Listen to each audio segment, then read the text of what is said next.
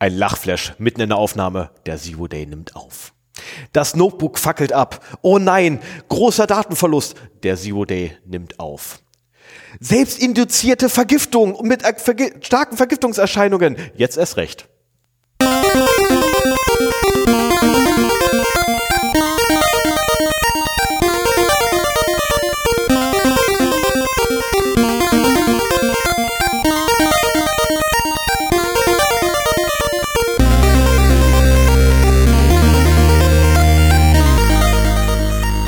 Zero Day, der Podcast für Informationssicherheit und Datenschutz.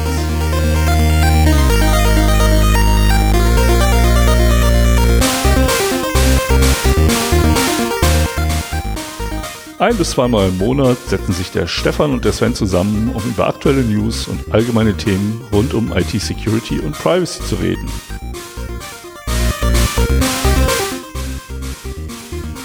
Hallo Stefan. Hi Sven.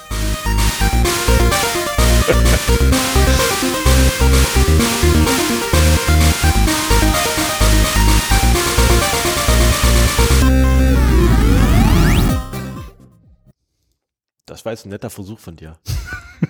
einen wunderschönen guten Morgen, einen wunderschönen guten Abend, eine wunderschöne gute Nacht, wann immer ihr uns auch immer hören magt und wo immer ihr gerade seid. Ich hoffe, euch geht es gut. Uns geht's auf jeden Fall gut. Wieder, Also, ne? also dir, dir geht's sowieso gut, mir geht's wieder gut. Ähm, das Intro hat eine kleine Vorgeschichte, komme ich gleich zu.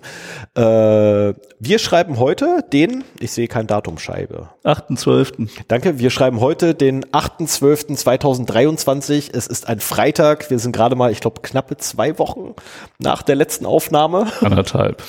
Anderthalb sogar nur. Ui. Ja, ja, ja. Wir haben letzte Woche irgendwie, wir haben am 31. aufgenommen und gleich noch veröffentlicht, damit wir noch eine Novemberfolge hinbekommen haben. Ja, okay, wenn heute der 8. ist, haben wir eine Woche und einen Tag. Ja, aber Da war ja der morgen 31. veröffentlicht, Also zwei ja, Tage. Kommt drauf an, ob du von 0 oder von 1 Ist egal. Also Kannst du ein nicht bisschen von mehr als eine null. Woche. Du kannst ja nicht von null. Die Monate beginnen nicht mit null. Ich meine, nur weil wir Informatik irgendwo mal hatten und bei null anfangen zu zählen, wie jeder normaler Informatiker. Ähm, na, meine Reihe beginnt halt mit null. Das ist ja, ähm, Hausmeisterei direkt? Ja. Hausmeisterei direkt, ne? Oh, Das ist eine, ist eine Wolltest du nicht noch, äh, ja, ja, ja, das, das, das klären wir ja quasi in der Hausmeisterei. Ähm, weil gestern begab es sich, dass ich aus Versehen äh, meinen Ernstfeind konsumiert habe. Ich habe eine winzig kleine Lebensmittelallergie gegen eine einzige Sache und diese Sache nur ganz alleine. Und äh, ich wurde netterweise von meinen Arbeitskollegen äh, beim Abendessen dann darauf hingewiesen, dass genau das natürlich im Essen drin war, ohne dass ich es gemerkt habe. Wie auch seit meiner Kindheit habe ich es nicht, habe ich keine Ahnung, wie es schmeckt, wie es riecht oder sonst irgendwie. Ähm, und daraufhin musste ich dann Gegenmaßnahmen einleiten, sagen wir es so. Es ist ja, ich möchte jetzt keinen verschrecken oder vergraulen. Ähm, es mussten dann halt direkt Gegenmaßnahmen eingeleitet werden. Äh, und danach ging es mir nicht ganz so gut. Ähm, Ja, das klingt jetzt aber dramatischer, als es wirklich war. Also Stefan Ja. hat mir erzählt, was los war und äh, da war keine Gefahr für Leib und Leben, noch nicht. Ich wollte gerade sagen, noch nicht, noch nicht. Also ein paar Minuten später wahrscheinlich schon, aber ja, oder größere Menge, das ist schon. Äh, ja. Also ich, ich aber es wurde jetzt nicht irgendwie da äh, Notarzt gerufen oder sowas. Nee, Hat nee, er nee. alles selber regeln können. ja, ich bin auch meinen Arbeitskollegen sehr dankbar, dass sie darauf geachtet haben, dass da äh, mich darauf hinzuweisen, dass das durchaus sein könnte. Und ein Nachfragen beim Personal vom Restaurant hat dann auch bestätigt, ja, das ist so. Äh, ich persönlich fand es im Nachgang ein bisschen ärgerlich, weil vorher mir und jemand anderem noch explizit gesagt wurde, es wird auch vom, vom Veranstaltungsort her drauf geachtet, dass halt die Sachen, die wir nicht dürfen, nicht drin sind. Äh, ja, ich weiß jetzt zumindest, so etwas werde ich nicht nochmal essen. Ja, und was, was war das mit dem abgefackelten Notebook? Äh, Hat das auch eine Geschichte? ja, das war auch eine wi- eine winzig kleine Geschichte. Ähm, es hat einen Grund, warum ich nur noch das Netzteil habe, was eigentlich ja von dem ursprünglichen dienstlichen Notebook war, Aha. weil das Original-Netzteil ist mittlerweile abgeraucht. Ah, also so richtig mit Rauch und so? Äh, nee, also nicht, nicht so richtig mit Rauch, aber so richtig so mit verschmortem Gehäuse und so. Ah ja, okay. Das ist, Das ist äh, übrigens heftig. Ich habe eine, eine Doku gesehen über äh, Akkus in Hausmüll. Mhm. Und da haben sie halt auch mal gezeigt, wenn du halt so auf so einen Akku ordentlich mit dem Hammer drauf haust oder da ordentlich Druck ausübst, Oh. dass die dann wirklich mal heiß werden und Ja. so heiß, dass sie platzen, aber auch vor allen Dingen so heiß, dass sie andere Dinge anstecken können. Oh ja. Und so ein Müllwagen, der presst das ja alles schön zusammen, damit äh, mehr reinpasst. Und also das war sehr beeindruckend. Also schmeißt keine Akkus, keine Bat ja, Batterien sind nicht ganz so kritisch, aber ich würde beides nicht in den Hausmüll schmeißen. Ähm, das, das hat wirklich einen Grund. Also lasst es. Ja, es ist sehr interessant, was man heutzutage so machen kann. So, dann haben wir noch für die Hausmeisterei heute. Wir benutzen zum allerersten Mal Nextcloud Office. Nextcloud Office äh, statt unserer normalen Google Docs für die Shownotes. Und sollte das gut funktionieren, würde ich fast sagen, adieu Google Docs. Ja, äh, Ich würde mich drüber seit, freuen. Seit sieben Jahren begleiten uns Google Docs, trotz äh, Stefans Lebensmittelallergie gegen du Google. Und äh, weil es einfach, es, es funktioniert so gut. Man kann zusammen an einem Dokument schreiben, man sieht, wo der andere ist und so weiter. Das hat sich echt bewährt gehabt. Und wir können es direkt übernehmen. Ja, und wir können es per Copy und Paste in die Shownotes übernehmen und so weiter. Das, das hatte so seine Vorteile. Und äh, jetzt haben wir in der Vorbereitung dieser Sendung fiel uns ein, so Mensch, die Nextcloud funktioniert wieder, da gab's doch mal was. Lass mal ausprobieren. Und ich muss sagen, ich bin ziemlich begeistert. Also es wird sich noch zeigen, wie gut das Übertragen in die Shownotes geht in WordPress. Ähm, aber ansonsten ist Nextcloud Office genauso komfortabel, mindestens, wie Google Docs. Einziger Unterschied ist, wenn man einen Link postet, hat man bei Google Docs die Möglichkeit, gleich drauf zu klicken und zu sagen, hier übernehmen den Titel und so. Dann macht er gleich den Link mit dem entsprechenden Titel.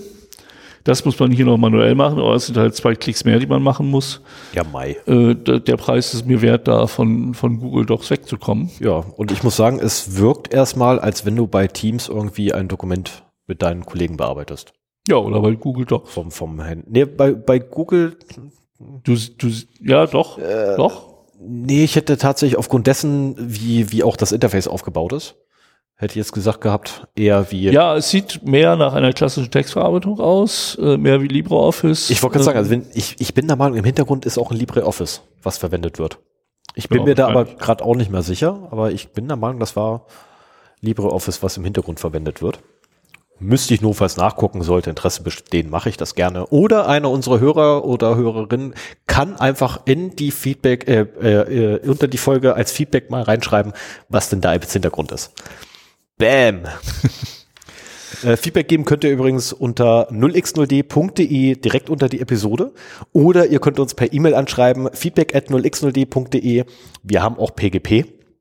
Ja, und, Und ich die, hab die die öffentlichen Schlüssel sind im Verzeichnis, äh, ich weiß jetzt nicht gerade welches, aber sie sind auch bei uns auf der Homepage veröffentlicht. Und ich habe auch äh, tatsächlich ähm, meinen Private Key wiedergefunden.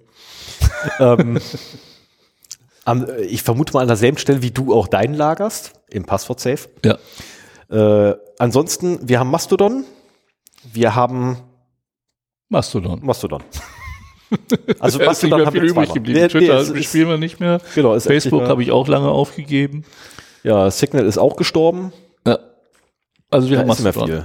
Da ist nicht mehr viel. Also eventuell noch bei, bei, bei, bei PayPal, wenn ihr uns irgendwie Geld senden wollt, weil ihr der Meinung seid, okay, und dann Auch halt, der Link ist, glaube ich, auch nicht mehr auf der Website. äh, und da kann man ja dann hier einen Betreff angeben oder einen Grund für die Zahlung oder so ähnlich.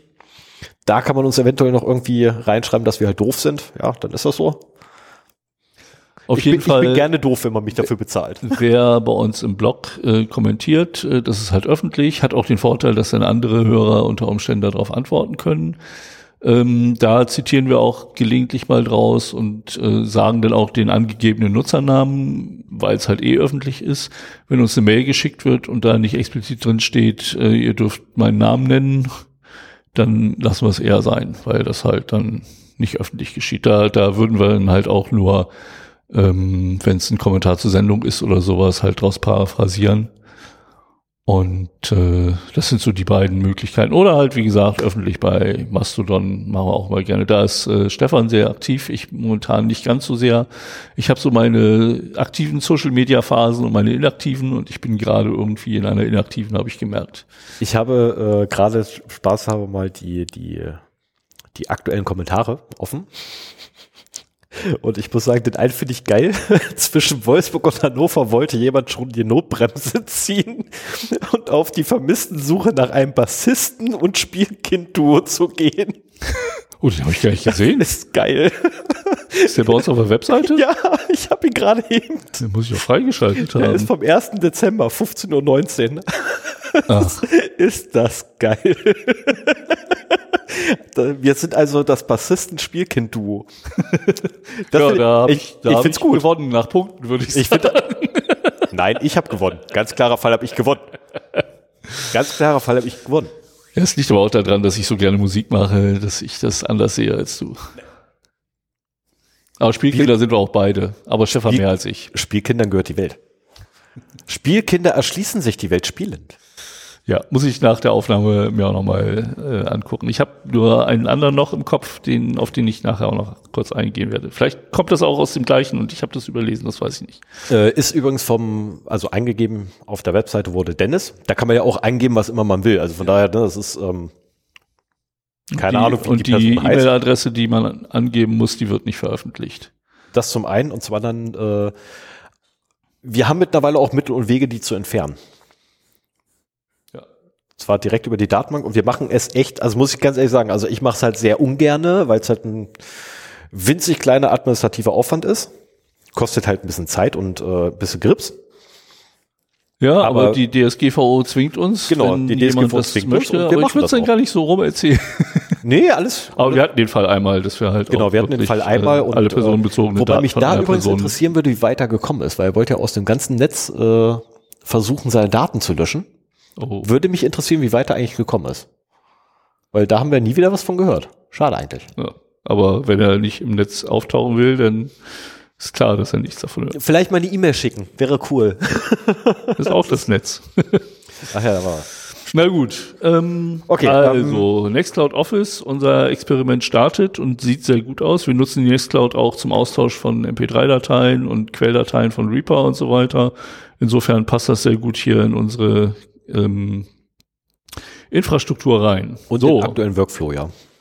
Und äh, ich habe noch einen Punkt für die Hausmeisterei, denn äh, ich wäre fast Opfer eines Support-Scams geworden. Und das hat mich etwas geschockt, weil ich eigentlich immer dachte so, ja, ich erkenne alles, äh, wo sowas passieren könnte. Ähm, was ist passiert? Ich habe mich informiert, wie ich mein altes Android-Handy mit einem Custom-ROM ausstatten kann. Das ist ein Huawei Mate 20 Pro. Scheint wohl nicht so einfach zu sein, aber ich bin auf einen Artikel auf handy.de von 2019 gestoßen, wo auf ein Tool äh, namens OpenKeyrin äh, verlinkt wurde oder das beschrieben wurde, dass man damit irgendwie den Bootloader freischalten kann oder so. Äh, ich bin bei Android nicht so, so ganz im Thema drin. Und die hatten halt das auch verlinkt unter openkeyrin.net. Und so, oh ja, ist ja schön, klickst mal drauf und äh, guckst dir mal an, was das für ein Tool ist. Und dann plötzlich ging halt ein Video im Fullscreen los. Also ich war schon ein bisschen äh, genervt, weil erstens so das Video Auto startete im Fullscreen und auch irgendwelche JavaScript Dinge gezaubert wurden, damit man das nicht so schnell in den Hintergrund kriegt oder so. Äh, Das war schon ein bisschen nervig und der ging halt so das Übliche los von wegen, oh, auf ihrem Computer ist, war gut gemacht, muss ich sagen. Auf ihrem Computer wurde ein Virus gefunden, äh, fahren Sie ihn nicht runter, rufen Sie sofort diese Microsoft Support Nummer an und so weiter. Ich wäre ja fast neugierig gewesen, aber man kennt ja, was dann passiert, ne? Dann kommt da halt ein freundlicher, angeblicher Microsoft-Mitarbeiter und äh, will noch irgendwie deine IP-Adresse wissen, um dann sich irgendwie auf den Rechner aufzuschalten, bittet dich irgendein komisches Ferndiagnose-Tool zu starten.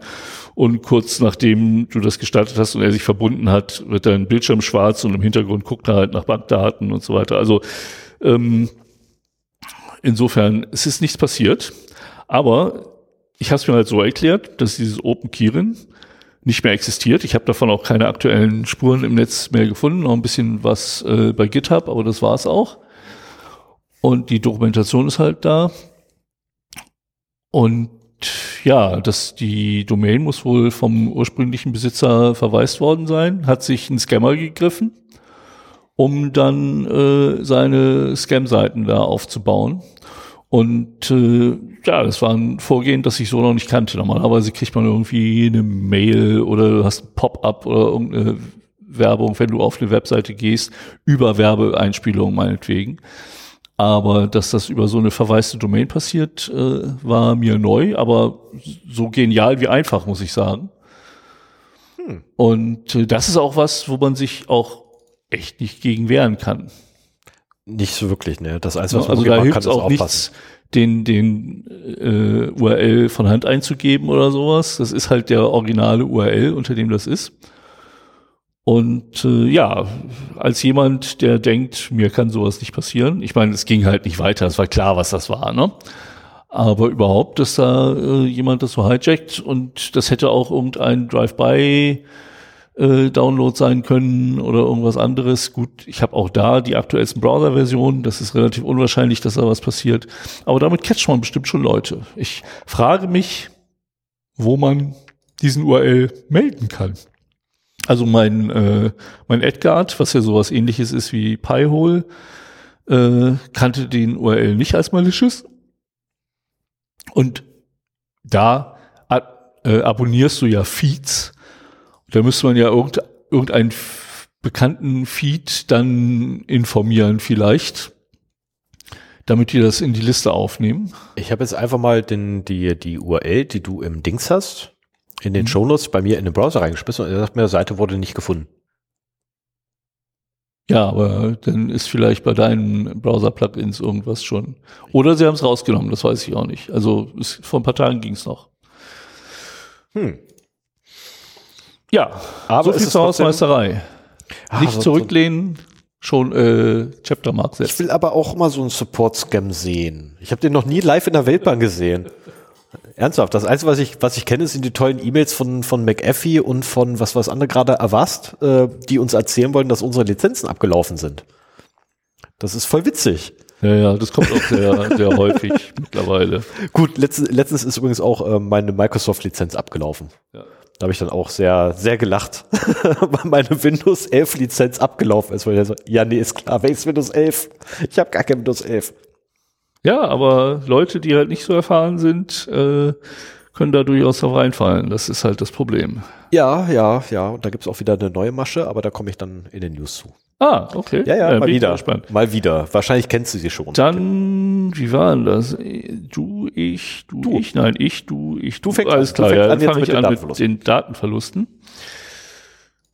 Ähm, was haben wir denn da? War gar nicht so viel zu finden. Wir haben normalerweise ein bisschen mehr Zeit zwischen den Aufnahmen. Knapp eine Woche. Und in letzter Zeit deutlich mehr Zeit zwischen den Aufnahmen gehabt. Ich kann gleich dazu sagen, wir werden im, Februar, äh, im Dezember jetzt keine Aufnahme mehr machen. Das wird erst wieder im Januar hoffentlich ja. passieren.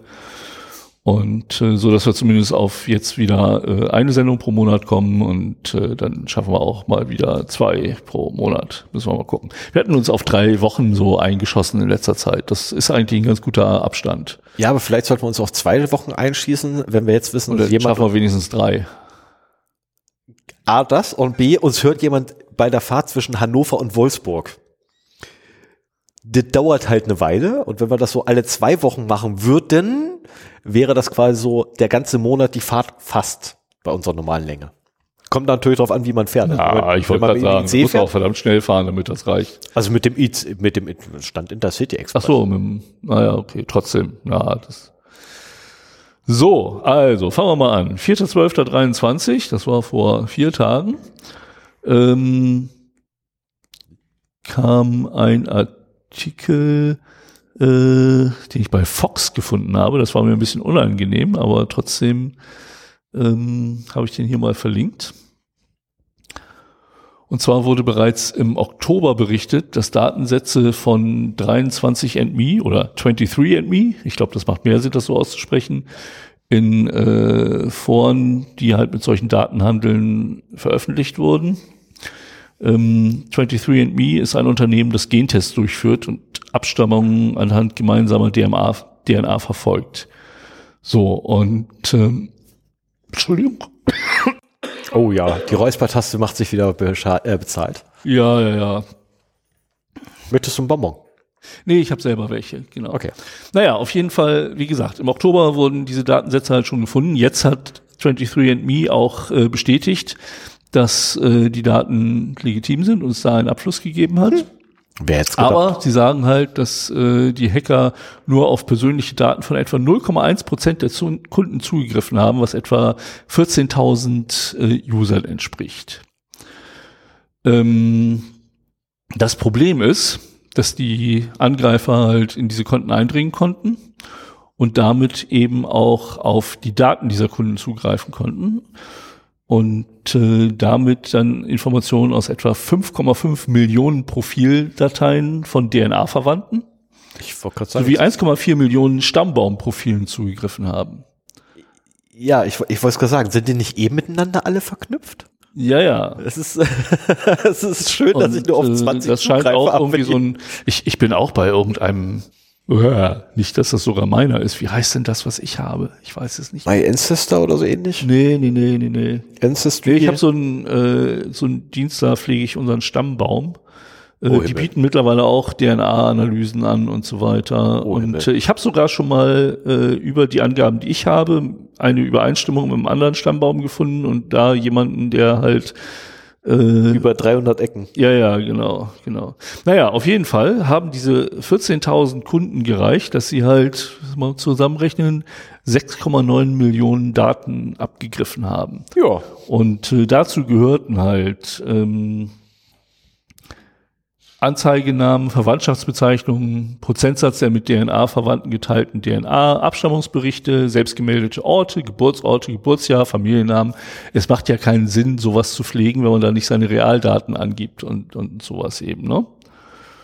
Und ähm, natürlich kommt wieder das so 23andMe stellte fest, dass es keine Hinweise darauf gebe, dass es in seinem System einen Verstoß oder einen Datensicherheitsvorfall gegeben hätte, weil die Daten sind halt äh, oder der Angreifer hat das halt über Credential Stuffing gemacht. Der hat halt äh, geleakte Zugriffsdaten von anderen Diensten genommen und dann halt durchprobiert bei 23andMe welche User die gleichen äh, Zugangsdaten dort benutzen und hat dann darüber halt dann äh, auch Zugriff auf die Sachen bekommen. Das wahrscheinlich auch durchaus äh, sehr automatisiert, sonst wäre er nicht an so eine hohe Zahl von Profildaten und so weiter rangekommen. So, das heißt aber auch, dass durch so eine Geschichte dann wiederum Daten von Personen, die das, den Dienst gar nicht nutzen, geleakt werden können. Ne? Wenn ich meinen Stammbaum irgendwo einpflege und diese Daten gehen verloren, dann äh, sind potenziell alle betroffen, die in deinem Stammbaum drin genau, waren. Und da kann man nichts gegen machen. Also sonst gegen Leaks kann man ja immer noch sagen, hier starke Passwörter, nur eins pro pro Service, die gleiche Sache, Zwei-Faktor-Authentifizierung und so weiter. Aber bei sowas ist man hilflos. Da kann man nur darauf hoffen, dass die Dienste da entsprechende Sicherheitsvorkehrungen getroffen haben und die haben sie anscheinend nicht getroffen. Ich weiß jetzt nicht, wie genau der Angriff passiert ist, ob wahrscheinlich ist das über Proxys geleitet worden, so dass es halt auch über verschiedene IP-Adressen die Anfragen gemacht wurden, dass sich nicht ein User oder ein Rechner nacheinander in 14.000 Profile eingehackt hat. Das ist ja auch kein, äh, keine schwierige Sache heutzutage. Aber trotzdem hätte man als Service, der so viele Daten verwaltet, sich mal Sicherheitsmaßnahmen einfallen lassen können, die durchaus auch vielleicht eine verdächtige Aktivität melden. Ja. Ja. Ne, also es, das dauert ja wahrscheinlich schon eine ganze Weile, sich in 14.000. Ich meine, gut, man kann das auch sehr gut parallelisieren, muss man auch dazu sagen. Ja, kannst du, aber dann würde dir das neueste Schlagwort, was da äh, vor ein paar Wochen durch die durch die Weide getrieben wurde. Ach, ich kann keine Sprichwörter. Verdammt, ey. Also da, da gab es mal wieder so, so ein neues Schwein, was abgeschlachtet wurde. Und äh, das nannte sich dann Beobachtbarkeit. Ah, okay. Also wenn man, wenn sie einfach dran gedacht hätten, die Observability ah. zu erhöhen, und sicherzustellen, dann wäre denen sofort aufgefallen. Ja. Ähm, das wäre die eine Möglichkeit gewesen. Die andere Möglichkeit wäre natürlich auch gewesen, dass sie vielleicht einfach äh, frühzeitiger vielleicht Informationen rausrücken. Das wäre ja auch gut. Ich meine, ja, da tauchen Daten. Erstmal, Sie sind ja wahrscheinlich auf. erst darauf aufmerksam gemacht worden, als das alles schon abgezogen wurde. Und ja, ja, aber, aber, aber dann haben Es wurde auch schubweise äh, veröffentlicht. Ja, aber wenn ich das richtig im Kopf habe, haben die doch erstmal dementiert, wie alle. Also wie fast alle. Es gibt ja selten Unternehmen, was sagt so, jo, stimmt. Ne, so aber die meisten dementieren ja erstmal. Einfachste Maßnahme, Zwei-Faktor-Authentifizierung. Ja. Ne? Also das sieht man auch, ich glaube, ähm, solche Sachen werden auch in Zukunft schwieriger werden. Ich habe auch, wo habe ich mich denn heute wieder eingeloggt, wo ich auch wieder eine E-Mail, eine Zahl, die an meine E-Mail geschickt wurde, eingeben musste. Also da, da zwingt man die User quasi zur Zwei-Faktor-Authentifizierung, indem man beim Login, ach ja, ich glaube, das war mein äh, Stromanbieter im Kundenportal, oh. indem man nämlich nach dem Login äh, eine Mail an denjenigen schickt mit einem Zahlencode und den muss er dann nochmal eingeben, um dann wirklich ins Kundenportal reinzukommen.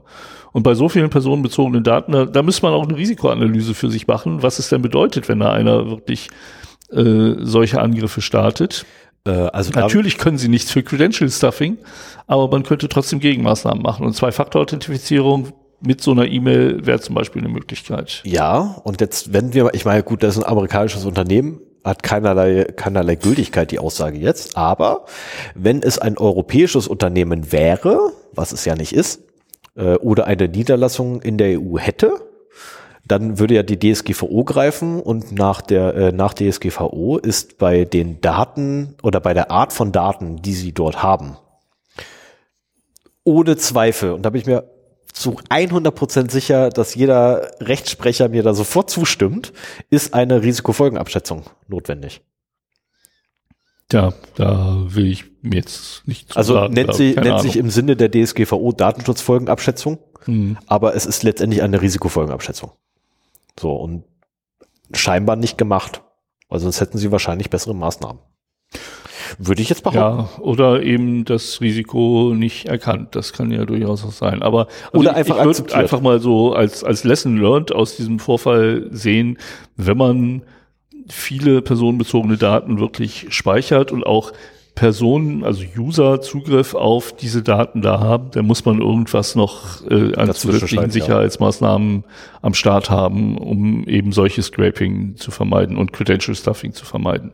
Ja, sie haben nicht es, es wurde nicht irgendeine Sicherheitsvorgabe übernommen. Die User waren im Prinzip schuld, die halt das gleiche Passwort wiederverwendet haben. Aber ähm, als derjenige, der diese Daten halt alle speichert, sollte man da schon ein bisschen äh, mehr drauf achten. Ja, zumal ja auch eine gewisse Verantwortung mit dabei ist. Aber gut, das ist, glaube ich, dann ein Thema für einen anderen Podcast, weil sonst werden wir hier nicht fertig. Ja, genau. dann hängen wir uns nur an dem einen Ding auf.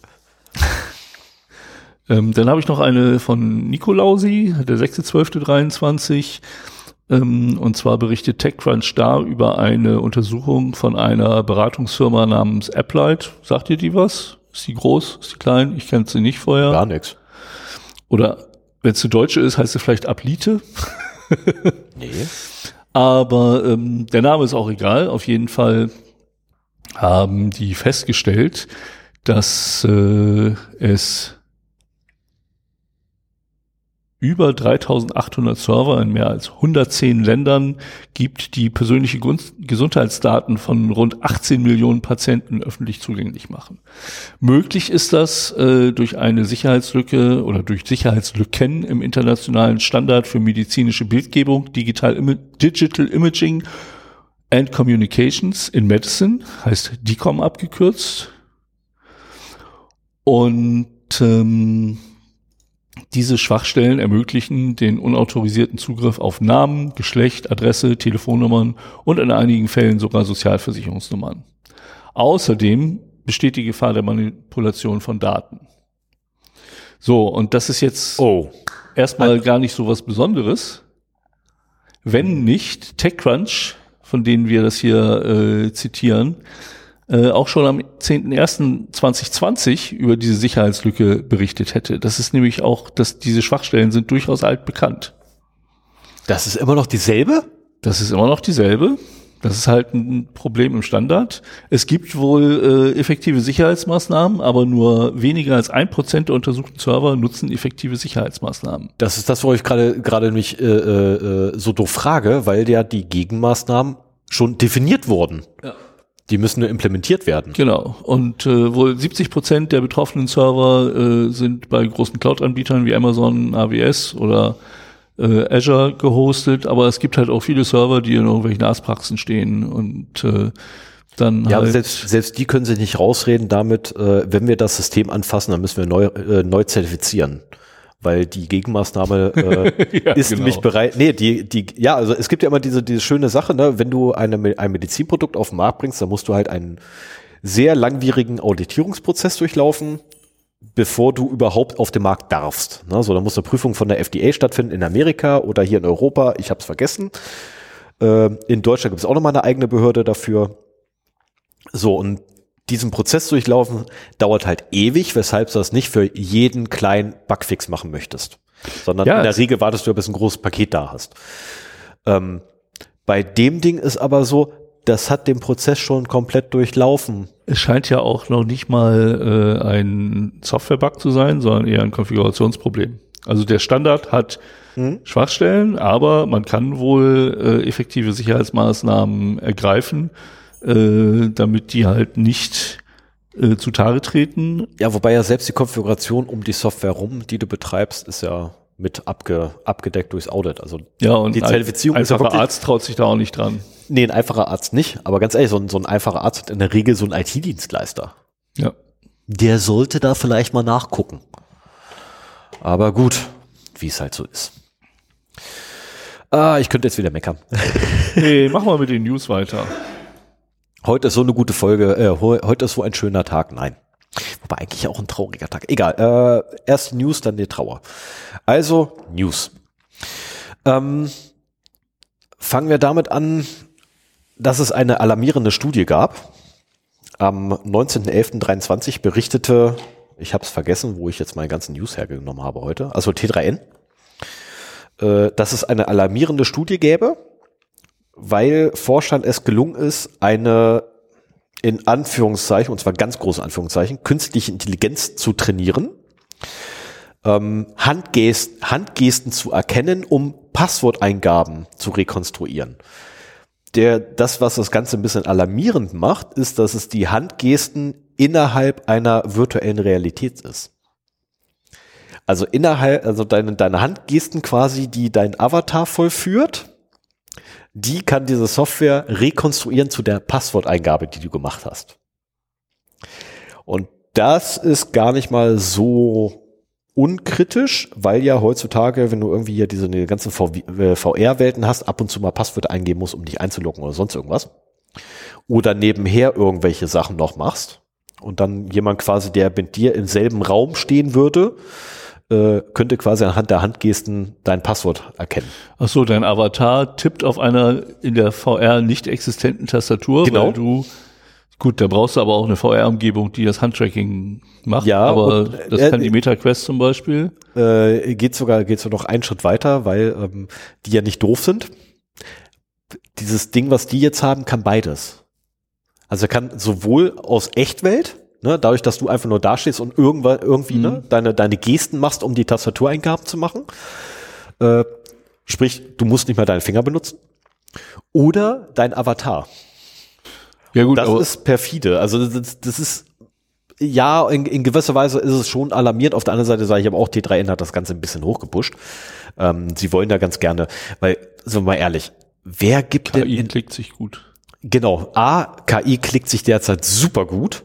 Ähm, ich habe gestern einen, einen Vortrag mir angehört, wie man KI äh, in meinem beruflichen Umfeld einsetzen könnte, äh, wo ich sage, ja, kann man und ja, ich benutze auch tatsächlich schon die ein oder andere oder den ein oder anderen ähm, selbstverändernden Algorithmus dafür.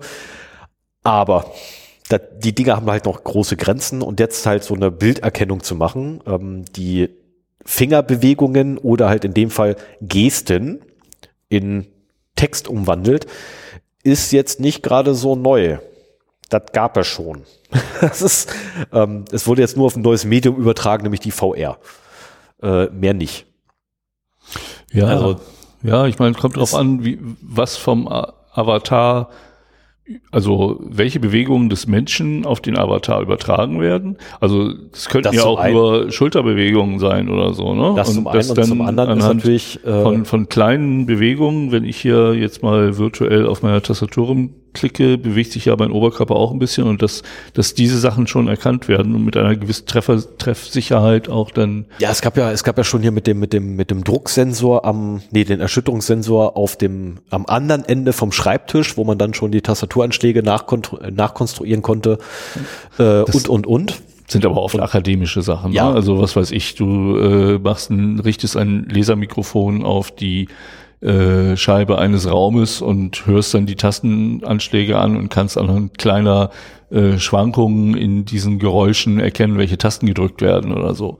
Wenn du vielleicht nochmal äh, einen Text hast, mit dem du es trainieren kannst. Oder? Also eindrucksvoller fand ich eigentlich, dass du den Laser oder einfach nur einen normalen Laser äh, auf eine Glühbirne, äh, eine Glühlampe, eine Glühlampe gerichtet hattest in einem Raum, der irgendwie egal wie weit weg war. so gegenüberliegendes Gebäude, auf die Glühlampe in einem Raum. Die musste nicht mal an sein, hast du einfach nur einen Laser gerichtet, hast die, Reflekt äh, die Reflexion wieder zurückgenommen und hast daraus dann das gesprochene Wort rekonstruiert. Ja. Das fand ich extrem eindrucksvoll. Ja gut, aber das ist ja wie die Scheibe die, auch. Die, ne? die Qualität eine, war Mist. Fläche. Ne? Also ja. die Qualität war wirklich Mist. Man musste sich sehr anstrengen, um, um überhaupt irgendetwas zu erkennen.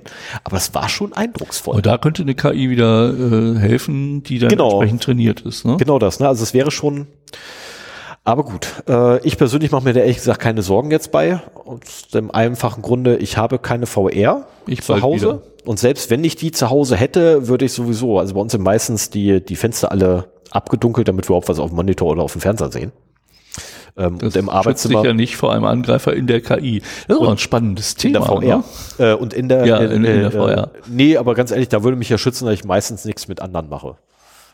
Ja, jetzt mal ernsthaft, komm, ey, die meisten Filme, die ich, äh, die meisten Spiele, die ich spiele, sind Singleplayer oder äh, kooperativ, weil ich dann nur mit einem Freund zusammen spiele, wo ich auch nur einen habe, das macht. Ähm, oder ich gucke mir Filme an oder Serien an oder ich höre Musik. Dafür brauche ich jetzt keine Passworteingabe irgendwo. Dafür für Musik hören brauchst du auch keine VR. Nee, das kommt Sei dazu. Denn, du also, bist bei einem Live-Event. Ne, und ansonsten, es gibt ja Leute, die irgendwie hier diesen in ihrer äh, äh oder ihre VR-Brille quasi als großen äh, Monitor verwenden, wo sie dann ihren, oh Gott, wie nennt sich das denn äh, hier, ein Office, Virtual Office oder so ähnlich, hm. nennt sich der Mixed Kram. Reality. Ja, das ja, ist ja das große Versprechen der Apple-Brille, dass du dann im Zug sitzt, deine Brille aufsetzt und dann hast du einen schönen großen Bildschirm vor dir und kannst arbeiten, als wenn du zu Hause wärst und nicht nur an so einem nee. Notebook-Bildschirm. Das ist so, nee. Nee. Also würde ich halt auch nicht machen. Also sorry, ich mag meinen Monitor. Also sobald die MetaQuest 3 entsprechend verfügbar ist in den Läden, wo ich sie kaufen möchte, wird bei mir eine sein. Mein Sohn wartet schon da drauf und äh, ja, furchtbar. ich bin schon fasziniert von den Möglichkeiten und will auf dem Laufenden bleiben. Und das ist das, das ist wirklich ein erschwingliches Teil für so, ein, so eine Sache. So wäre es jetzt das Spielkind.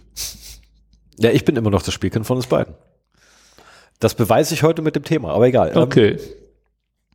So, komm mal, äh, machen wir mal schnell weiter, ja. Äh, jetzt kommt etwas, wo ich, wo ich, äh, weil ich ja gerade schon angekündigt habe, ne, eine neue perfide Methode die eigentlich nicht neu ist, aber sie hat sich jetzt ein bisschen verändert.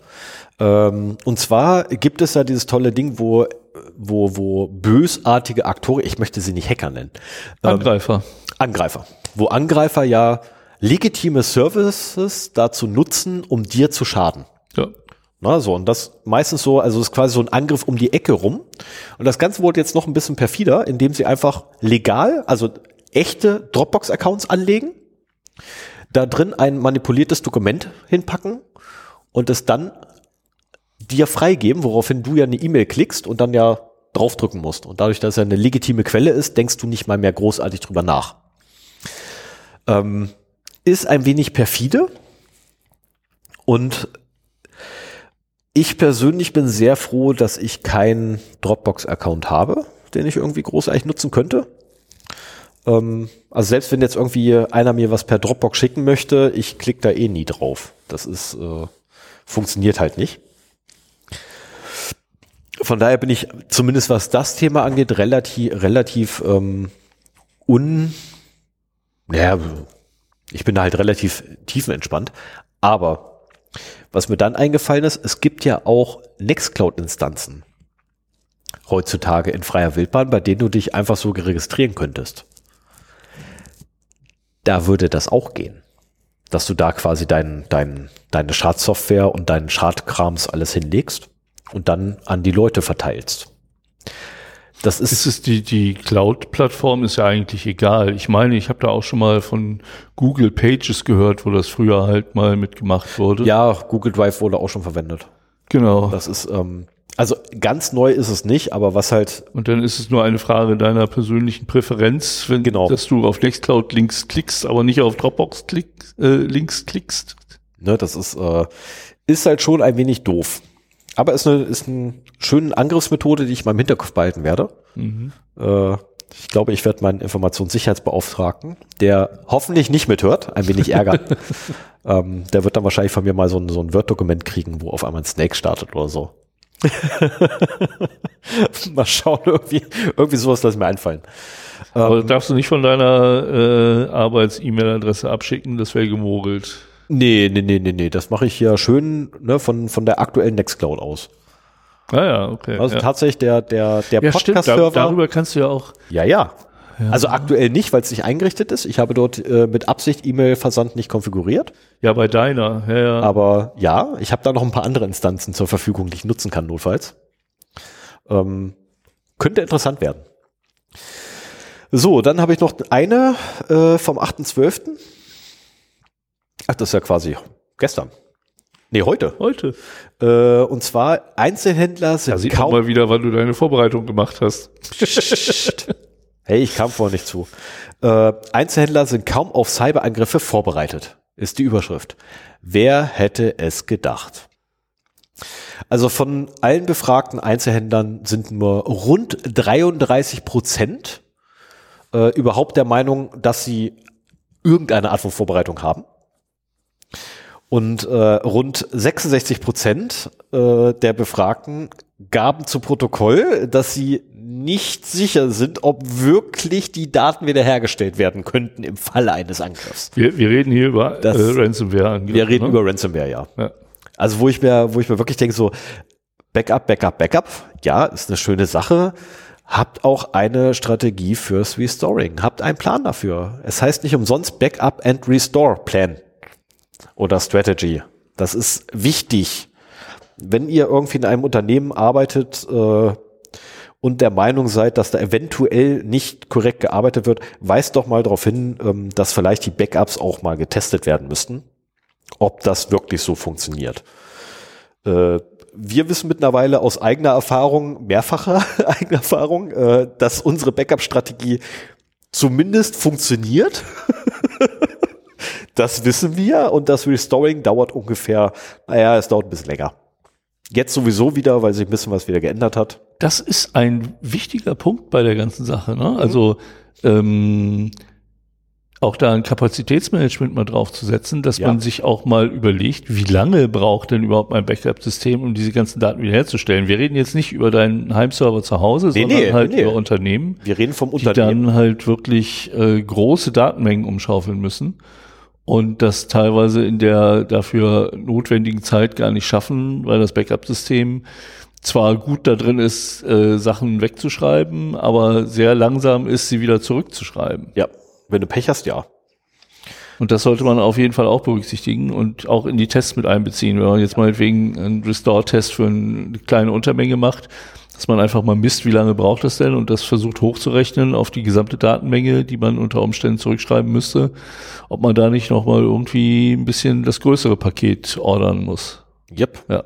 Äh, wir hatten damals bei, bei einem Unternehmen, bei dem ich mal gearbeitet hatte, eine Restoring Time von drei Tagen. Wo ich gesagt habe, das ist echt gut. Also für die Datenmenge, die da wiederhergestellt werden musste, äh, sagen wir so, ich habe den Haufen an Festplatten gesehen, der da auf dem Tisch von Admin rumlag und das war einfach nur, wir haben halt die Platten fürs Backup-System getauscht, weil die wurden zu klein. Ähm, die waren alle so vier Terabyte groß. Das war wirklich so ein Riesenhaufen. ähm, so 20, 30 Platten waren so locker, ne? Und die haben sie halt äh, ein dickes Upgrade spendiert. Und von daher, von der Datenmenge her, habe ich doch auch gesagt, also drei Tage ist schon echt gut, dann die Systeme alle wieder herstellen zu können. Äh, ich habe dann allerdings auch gefragt gehabt, ähm, wie lange hat es denn vorher gedauert? Und dann ganz rumgedruckst erstmal, so, ja, ein paar Wochen. Also, das ist nett. Wie ja. habt ihr denn die Zeit runtergekriegt? Ja, wir haben optimiert. Ja, wie habt ihr denn optimiert? Wir machen unsere Backups jetzt anders. Ähm, fand ich gut. Ich werde nicht verraten, wie sie ihre Backups dann gemacht haben, weil damit komme ich dann in Teufels Küche, wenn ich das machen würde. Aber äh, die Art und Weise, wie sie zum Schluss Backups gemacht haben, war echt verdammt effizient. Und ich war kurz um überlegen, ob ich das für unseren Server machen kann. Und bin dazu gekommen, nein, es geht nicht. Also es, ich krieg das für unseren Server auf die Art nicht hin. Wobei es tatsächlich die Restoring Time runterschrauben würde, die wir aktuell haben oder hätten. Weil aktuell mal um die 24 Stunden. Ähm, was immer noch gut ist für uns. Ne, wir sind so ein kleiner Popel-Podcast, das ist okay. Äh, da sind 24 Stunden noch vertretbar. Wenn wir jetzt so ein Laden werden wie Microsoft oder so, äh, wo wirklich Geld hinterhängt, ja, dass wir online sind. Und viel Geld. Ne? Also dann wären 24 Stunden die Hölle. Wenn unser Server 24 Stunden ausfällt, ist das jetzt keine große Katastrophe, weil da ja auch nichts Finanzielles dranhängt. Da ganz ehrlich, halt das Leute nicht 21, downloaden. Mal ganz ehrlich, das letztens 21 Stunden ausgefallen, wo keiner hat's bemerkt. Komischerweise noch nicht mal ich. Und ich habe da, ich, ich habe da Agenten drauf angesetzt. Also so Dich meinte ein, ein Monitor. Ich habe es bemerkt gehabt und ich bin dann auch irgendwann in den Panikmodus übergegangen. Aber immerhin. Ich glaube, ich habe in der letzten Folge schon erzählt, äh, woran es lag. Äh, der Dienstleister hat den, den, den, den äh, na, die USV getestet gehabt und äh, aus Versehen wurde unser Server nicht neu gestartet. Ja, genau. Das ist ähm, dumm gelaufen, passiert, meine Güte. Ne? Äh, ein Anruf beim Dienstleister und die Sache lief wieder. Das ist, äh, also die Lösung waren fünf Minuten, ähm, der Stress dabei, den ich hatte, war ein paar Stunden. Ist okay, weil ich erst mal rauskriegen musste, was los war. Ähm, genau, und damit bin ich dann quasi auch für heute durch mit meinen Nachrichten. Ja, mach ich mal weiter. Äh, ich bin in den Kommentaren zur letzten Sendung äh, darauf aufmerksam gemacht worden, dass ich das äh, Uncloud-Desaster vergessen habe.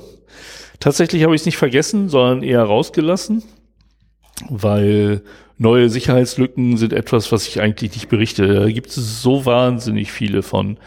Ähm, da müssten wir tagelang podcasten, um das alles abzuarbeiten. Das ist für mich auch eins der größten Herausforderungen in IT-Security, so den, den Überblick zu behalten, was ist denn wichtig bei den vielen Security Advisories und so weiter, die man bekommt ähm, was ist denn jetzt wirklich das, was äh, wir da beachten müssen und was nicht.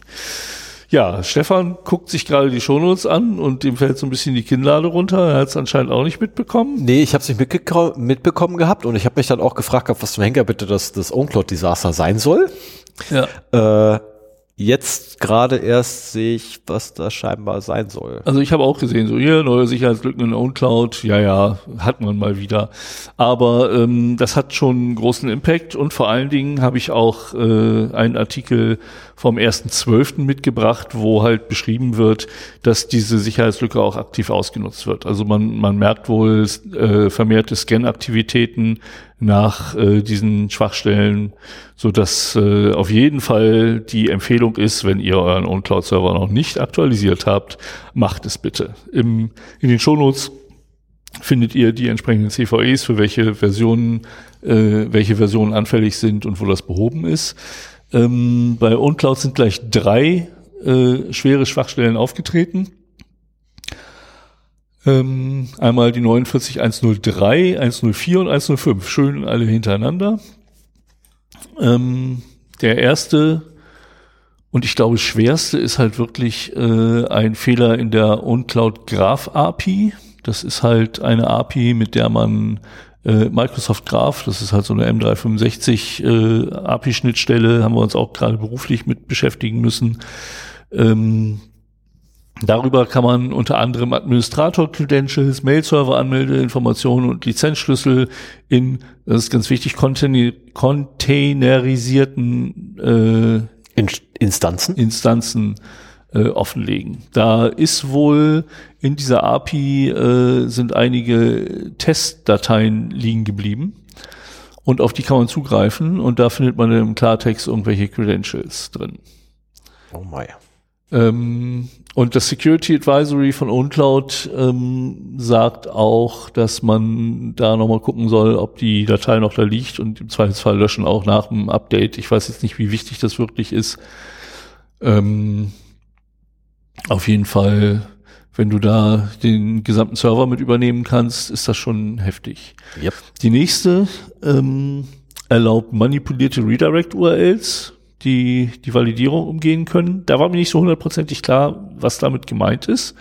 Das ist äh, eine Schwachstelle in der OAuth 2 Implementation von OwnCloud.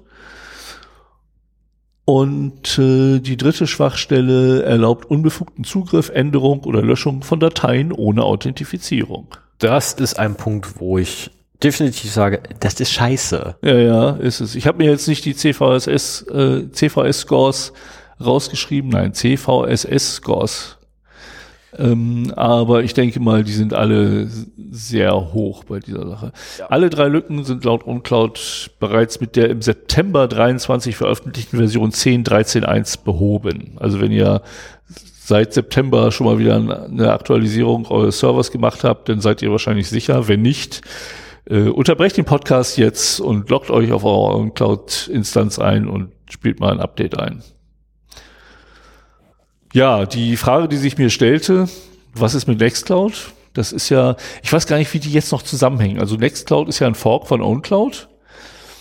Ähm, aber ich meine, dass das dann danach getrennt weiterentwickelt wurde und das nicht wurde, der. Ja, ich, ich, ich bin auch der Meinung, dass der getrennt weiter drin ist. Auf jeden Fall habe ich auch keine Hinweise gefunden, dass die Nextcloud davon auch betroffen ist. Dann bin ich schon mal beruhigt, trotzdem, weil das Nextcloud-Update ist nämlich für morgen geplant. Trotzdem äh, gibt es eine Meldung vom 21.11., auch wieder ein CVE und äh, das ist die 48239, also noch älter als die 4910X von OwnCloud.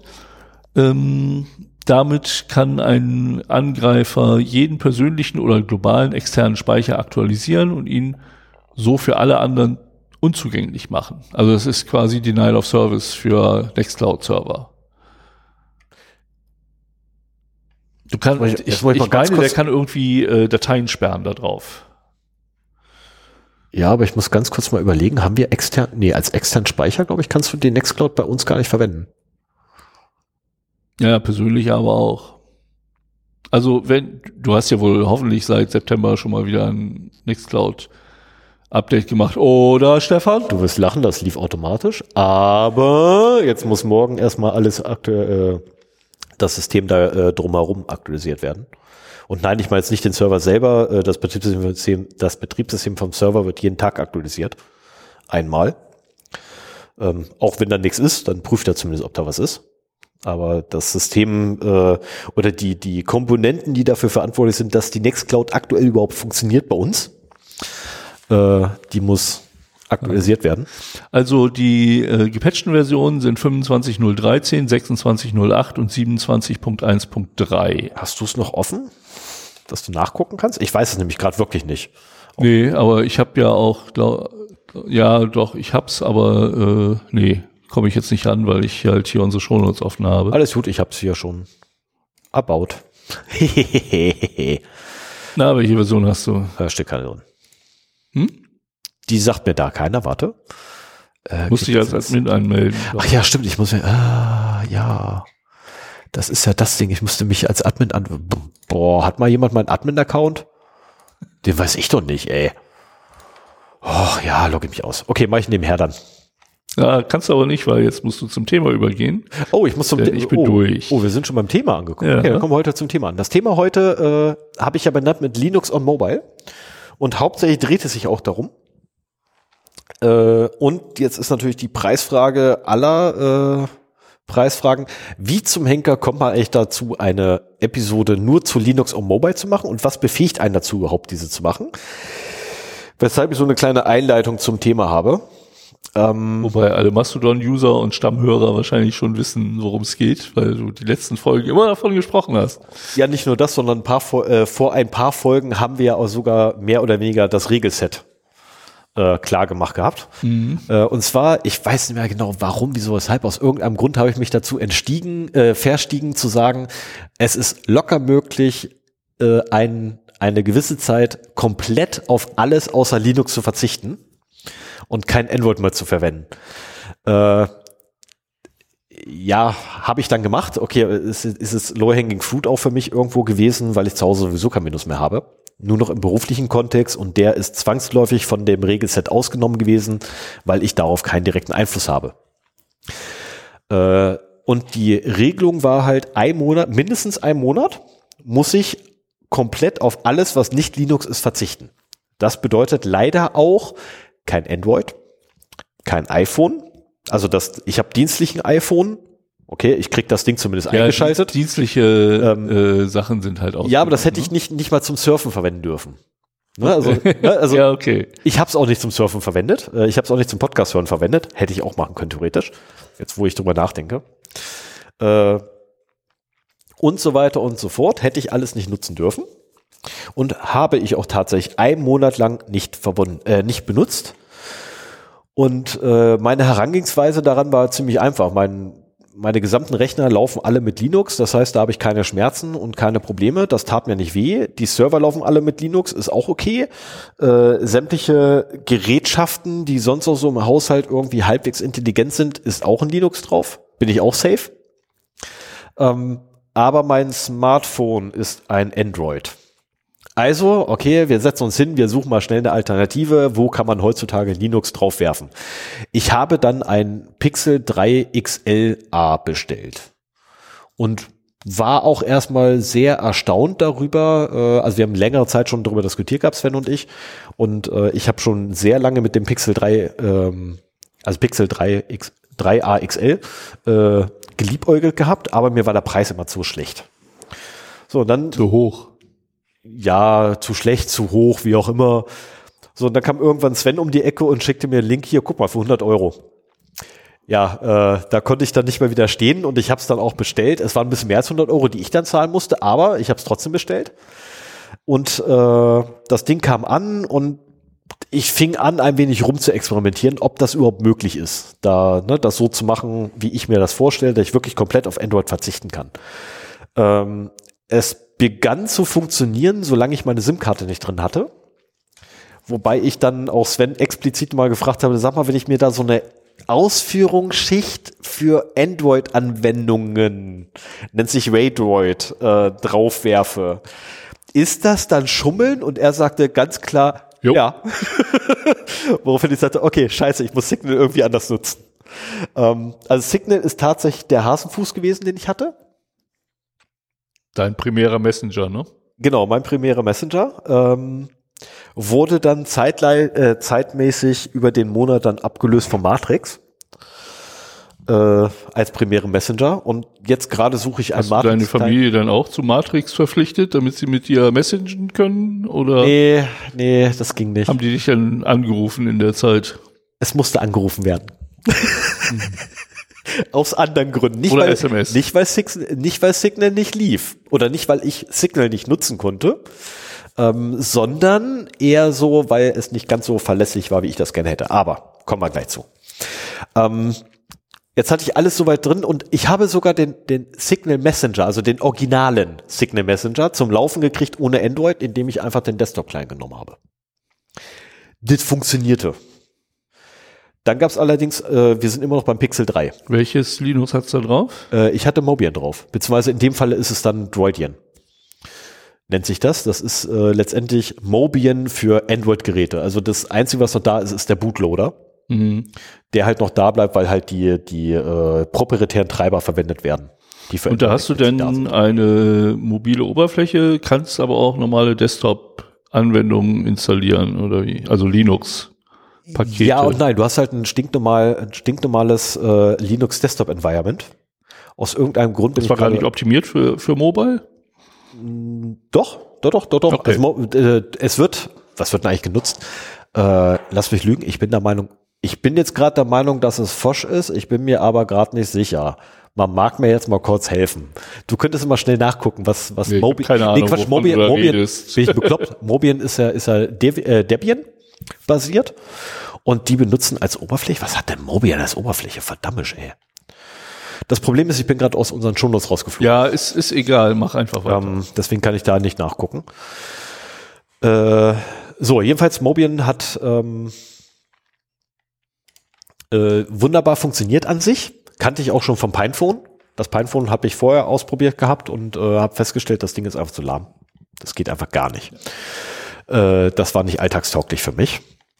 Wie mein Pint. Und ich muss mich ja echt nochmal schnell bei Nextcloud ist anmelden. aber auch ne? das erste. War, war das erste Pinephone, ja, was ich hatte. Das ist, Ja, äh, sind, die, sind die neueren Versionen besser? äh, sie sind ein bisschen performanter, ja, tatsächlich. Also ich war schwer am überlegen, ob ich mir nochmal das PineTap 2 hole, als das rauskam. Hab dann irgendwie davon abgesehen, weil ein iPad in mein Leben trat und der äh, Convenience-Faktor ist so dermaßen viel höher, dass ich dann auf das PineTap verzichtet habe. Ach, Kerl. Ah, Ganz ehrlich, hättest du es dir mal geholt, hättest du es mir für die Hälfte weiterverkaufen können.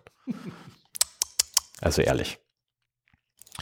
So, ähm, wo war ich jetzt? Shownotes, wo sind sie? Da ist meine Notiz.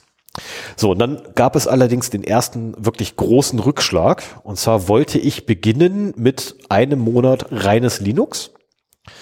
Äh, und dann gab es halt wirklich den, den massivsten Rückschlag, weil ich nahm meine SIM-Karte, ich steckte sie in Pixel 3 XL und alles war super. Ich konnte telefonieren, aber keine Datenverbindung aufbauen. Und damit war das Smartphone für mich gestorben, weil in dem Moment, wo ich keine unterwegs keine Netzwerkverbindung mehr habe, sondern nur auf WLAN gestützt irgendwie arbeiten kann, ist das Ding für mich tot. Das Kannst du ist, noch ein, es wäre vielleicht nicht mogeln gewesen, wenn du dir ein Android-Telefon zum Tethern benutzt hättest. doch, das wäre Mogeln gewesen. Okay. Das wäre Mogeln gewesen. Das ist, also, nee, das, das wäre Mogeln. Oder das Pine- Pinephone nur zum Tethern. Äh, es ging zu dem Zeitpunkt schon nicht mehr. Das habe ich zu dem Zeitpunkt dann leider schon kaputt Oder gelötet. ein, ein LTE-Stick, den du per OTP äh, Dingens, nee, Das hätte klappen können. Das hätte tatsächlich klappen können. Aber nee, nee, das wäre auch nicht gegangen, weil der Grund nämlich gewesen ist, dass die, äh, die Access Point-Konfiguration nicht funktioniert hat. Ähm, und da habe ich auch gelernt gehabt, dass die, dass das Thema mit den mobilen Datenverbindungen zu den Betreibern generell etwas kompliziert ist. Ähm, Das ist wohl ein etwas komplizierteres Thema und Änderungen dort äh, irgendwie reinzubringen ähm, oder auch zu bekommen oder umzusetzen, ist wohl immer mit sehr viel Aufwand verbunden und mit einem hohen Grad an Komplexität. So wurde es mir gesagt. Ähm, naja, okay, dann hatten wir halt den ersten Setback. Okay, dachte mir, es gibt ja mit Sicherheit irgendwie noch eine andere Lösung und ich habe dann einen Haufen Lösungen gefunden gehabt für mein Problem und dachte so, okay, es gibt ja noch das N900. Ich habe noch das N900. Ich kann auf dem N900 kann ich ja die neueste Version ähm, des Community-Projekts draufwerfen.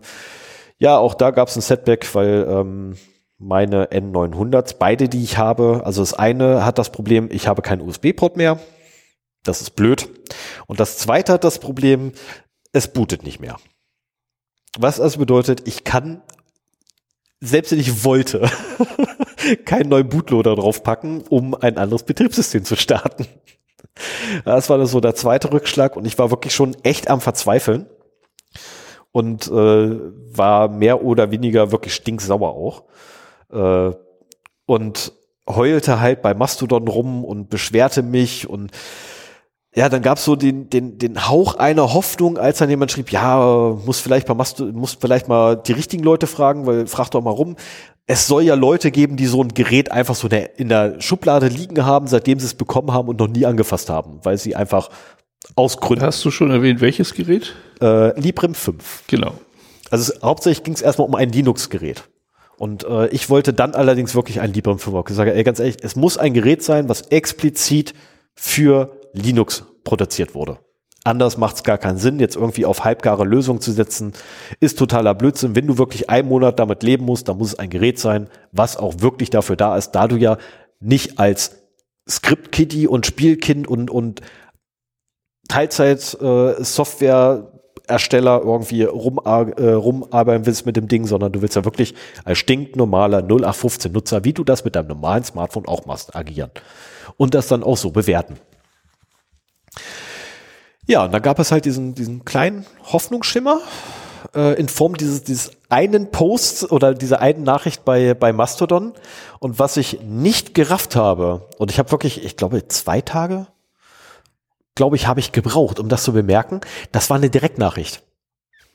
Ich war der Meinung, okay, das Ding ging jetzt so in die Welt hinaus und war jetzt so, so quasi als Unterstützung Dass sich dabei. jemand automatisch meldet, wenn er sowas hat oder Ne? was. Nee, das, das, so, das so als Unterstützung, so, ne, hey, guck mal hier, ich schreibe auch, meine, meine Followerschaft ne, sieht das jetzt auch, so habe ich das gedacht. Äh, nein, das war eine Direktnachricht.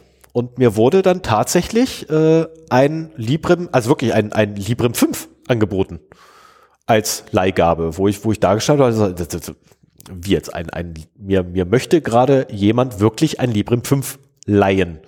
Damit ich das nehme, damit tagtäglich durch die Gegend laufe, es tagtäglich benutze, wie ich nun mal mein, mein Mobiltelefon verwende. Geil. Und äh, ich hatte wirklich dann, dann Leuchten in den Augen und meine Frau hat auch irgendwie gemerkt gehabt, dass da irgendwie irgendwas anders ist. Ähm, und ich glaube, ich bin drei Tage durch die Gegend gelaufen und habe mich gefreut wie ein kleines Kind. Hatte übrigens das Gerät noch nicht. Das war nicht mal auf dem Weg zu mir. Ich hatte nur so, ja, ich habe das rumliegen, ich könnte dir das ausleihen. Mehr hatte ich bis zu dem Zeitpunkt noch nicht. Und ich habe drei Tage bin ich durch die Gegend, also locker drei Tage bin ich durch die Gegend. Merkt das, dass du ihm nicht geantwortet hast, oder was? Ja, danke. genau. und ich habe dann geantwortet und ähm, es kam dann tatsächlich dazu, dass das Gerät zu mir geschickt wurde. Und ähm, dann kam irgendwann der Tag, äh, ich glaube, es war Oktober, ne?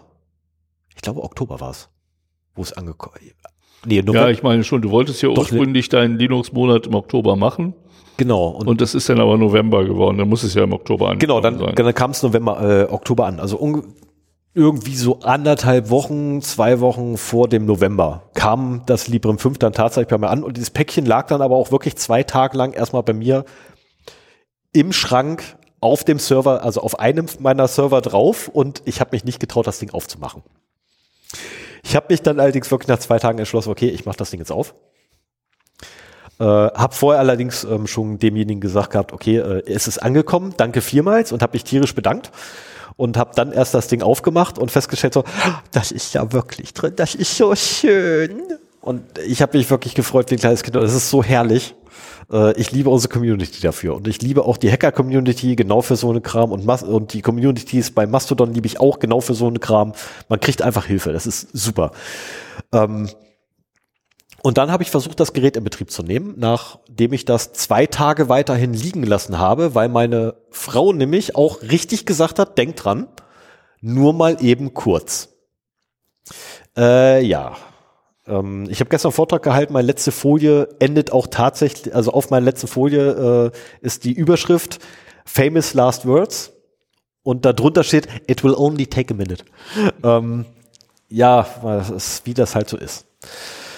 Äh, und deswegen habe ich das ein paar Tage liegen lassen müssen, sogar, weil wir anderweitig beschäftigt waren und äh, ich da ein bisschen im Stress war. Und dann kam es allerdings dazu, dass ich, ich glaube, an einem Samstagabend äh, dazu gekommen bin, der Gerät einzuschalten.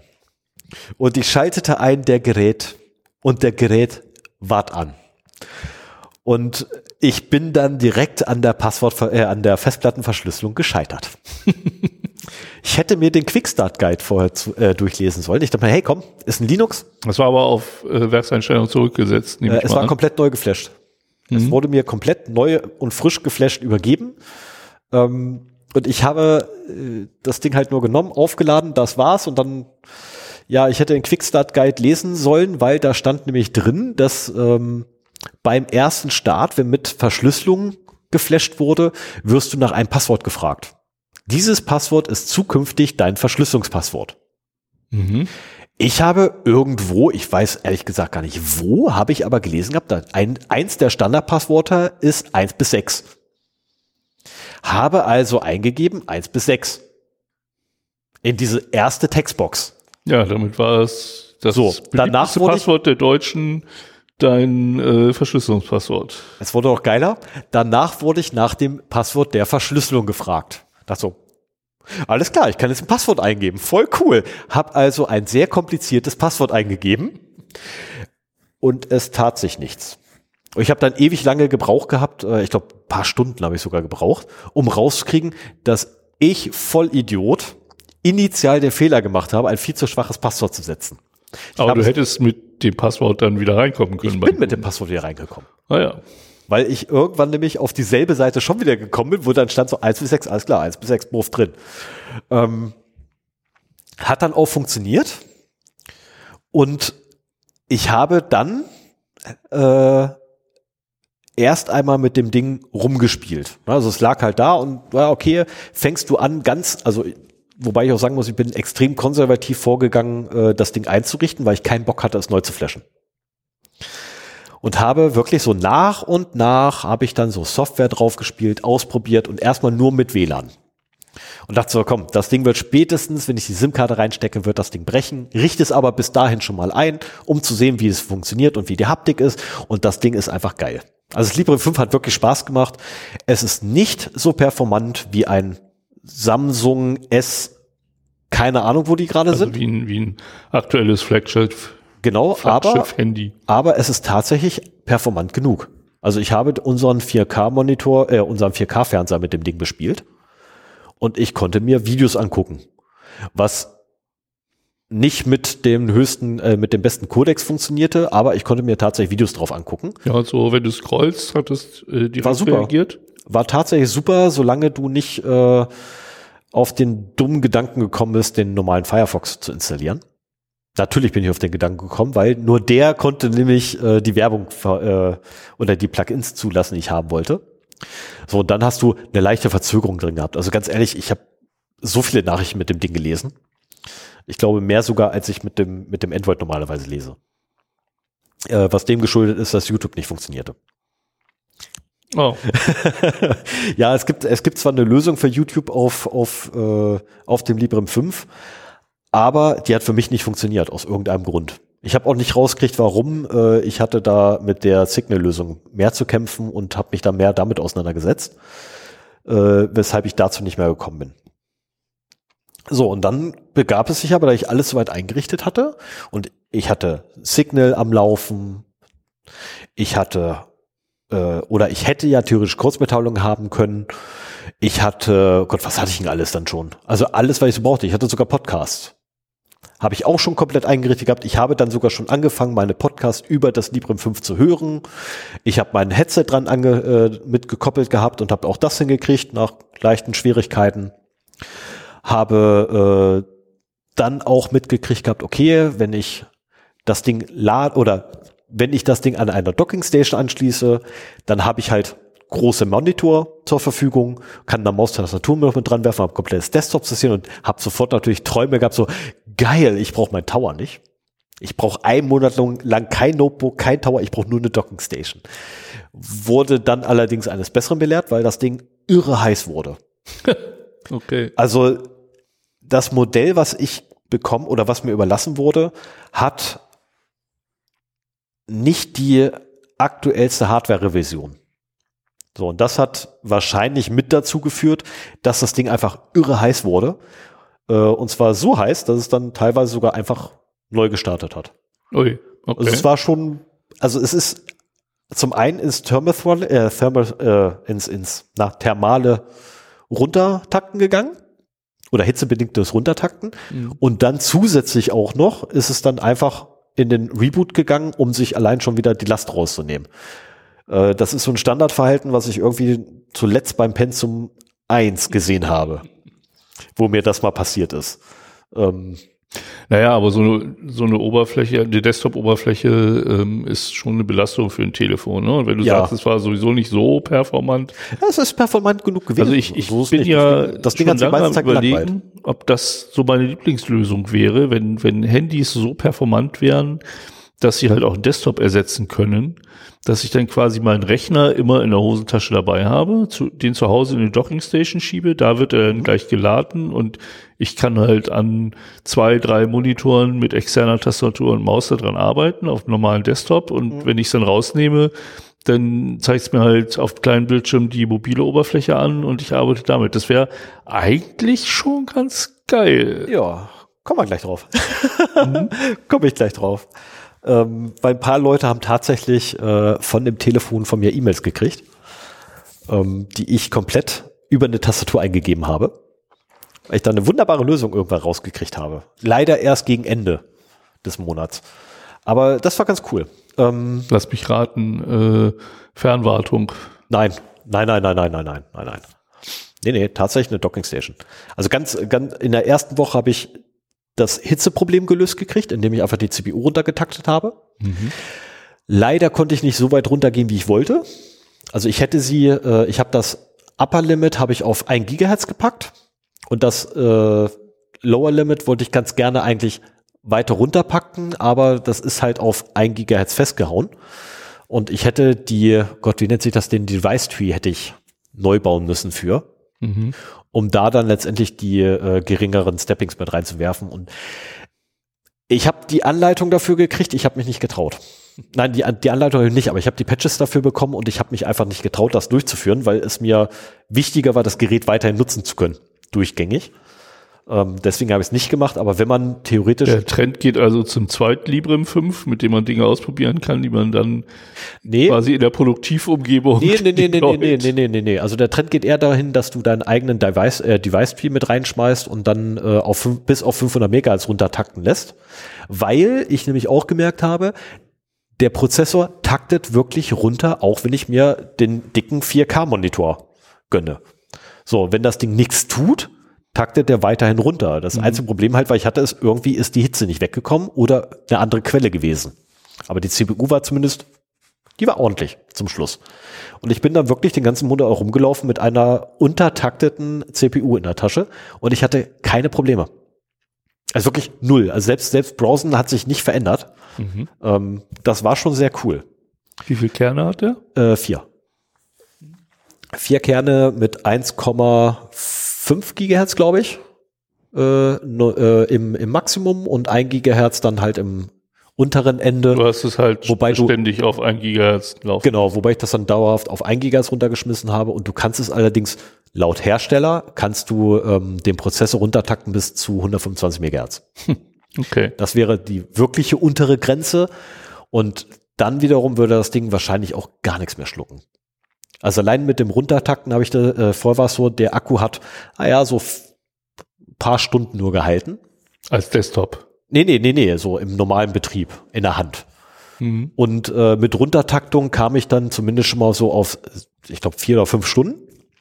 Und dann wollen wir noch etwas verraten. Es gibt eine experimentelle Einstellung namens Suspend. Den Schlafmodus. Yay! Als ich den gefunden habe, hat das den ganzen Tag bei mir gehalten. Mhm. Gut, ich bin abends habe ich das da, das den ganzen Tag. Also es hat bei mir einen Arbeitstag durchgehalten, sagen wir so. Und sobald ich zu Hause war, habe ich das Ding sofort da Strom dran geworfen, äh, weil ich dann schon im unteren zweistelligen Bereich angekommen bin, so kurz vor der 10 Prozent. Mhm. Wo ich sage, okay, ja, wird ein bisschen. Ähm, äh, ach so, weil ich ganz vergessen habe zu erwähnen, SIM-Karte reingeschmissen, mobile Daten hat sofort funktioniert. Ah ja, cool. Da hatte ich jetzt was anderes erwartet nach der Ansage. War geil, also war echt cool. Reingeschmissen, lief super. Ähm, dann hatte ich allerdings noch äh, den, äh, einen Haufen Workarounds ja, die ich am Laufen hatte, nämlich ich habe die CPU runtergetaktet, ich habe die den den US ist das der USB gewesen? Ja, den USB-Controller habe ich quasi nicht mehr einschlafen lassen. Ich habe den Suspend Mode aktiviert gehabt. Was übrigens lustig ist, weil der USB-Controller eigentlich den Suspend verhindert. Aber wenn, wenn du den USB-Controller nicht äh, einschlafen lässt, dann stirbt deine äh, Netzwerkverbindung nicht. Ah, Anderfall, ja, okay. Andernfalls war nämlich die Problematik gewesen, dass im Unmege, un, also wirklich, ich, ich konnte keine, kein, kein Finger drauflegen und ich habe keinen, äh, keine feste Zeitspanne dafür ausmachen können. Ich habe wirklich viel rum experimentiert mit dem Problem.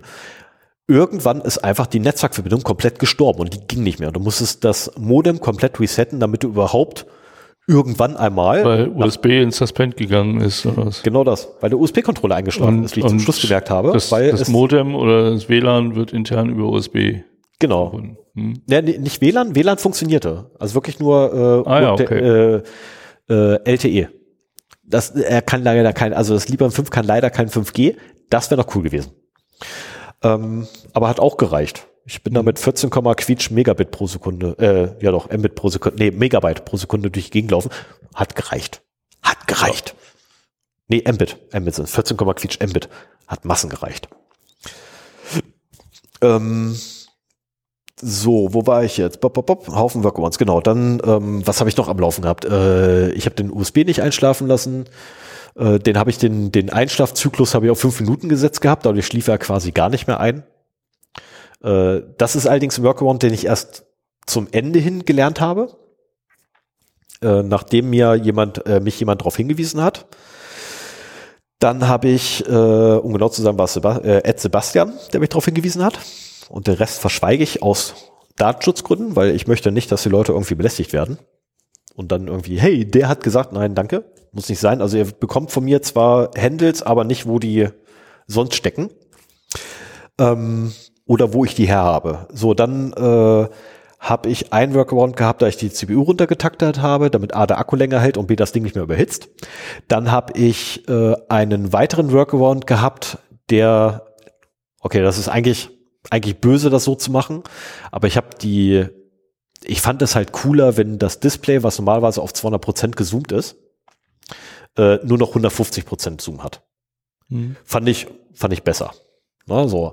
Das Problem ist nur, die Onscreen-Tastatur, die war dann auch nur noch 150 Prozent und füllte nicht mehr das ganze Display aus, sondern nur so, naja, so den mittleren Balken. Mhm. Die wurde halt sehr klein und tippen wurde dadurch sehr schwer. Also habe ich einen ähm, Workaround gebastelt und mir rausgesucht, wie ich es hinkriege, dieses Tastaturlayout trotz der 150% Zoom auf das, äh, wie das 200% aussehen zu lassen, indem ich einfach das Layout ändere.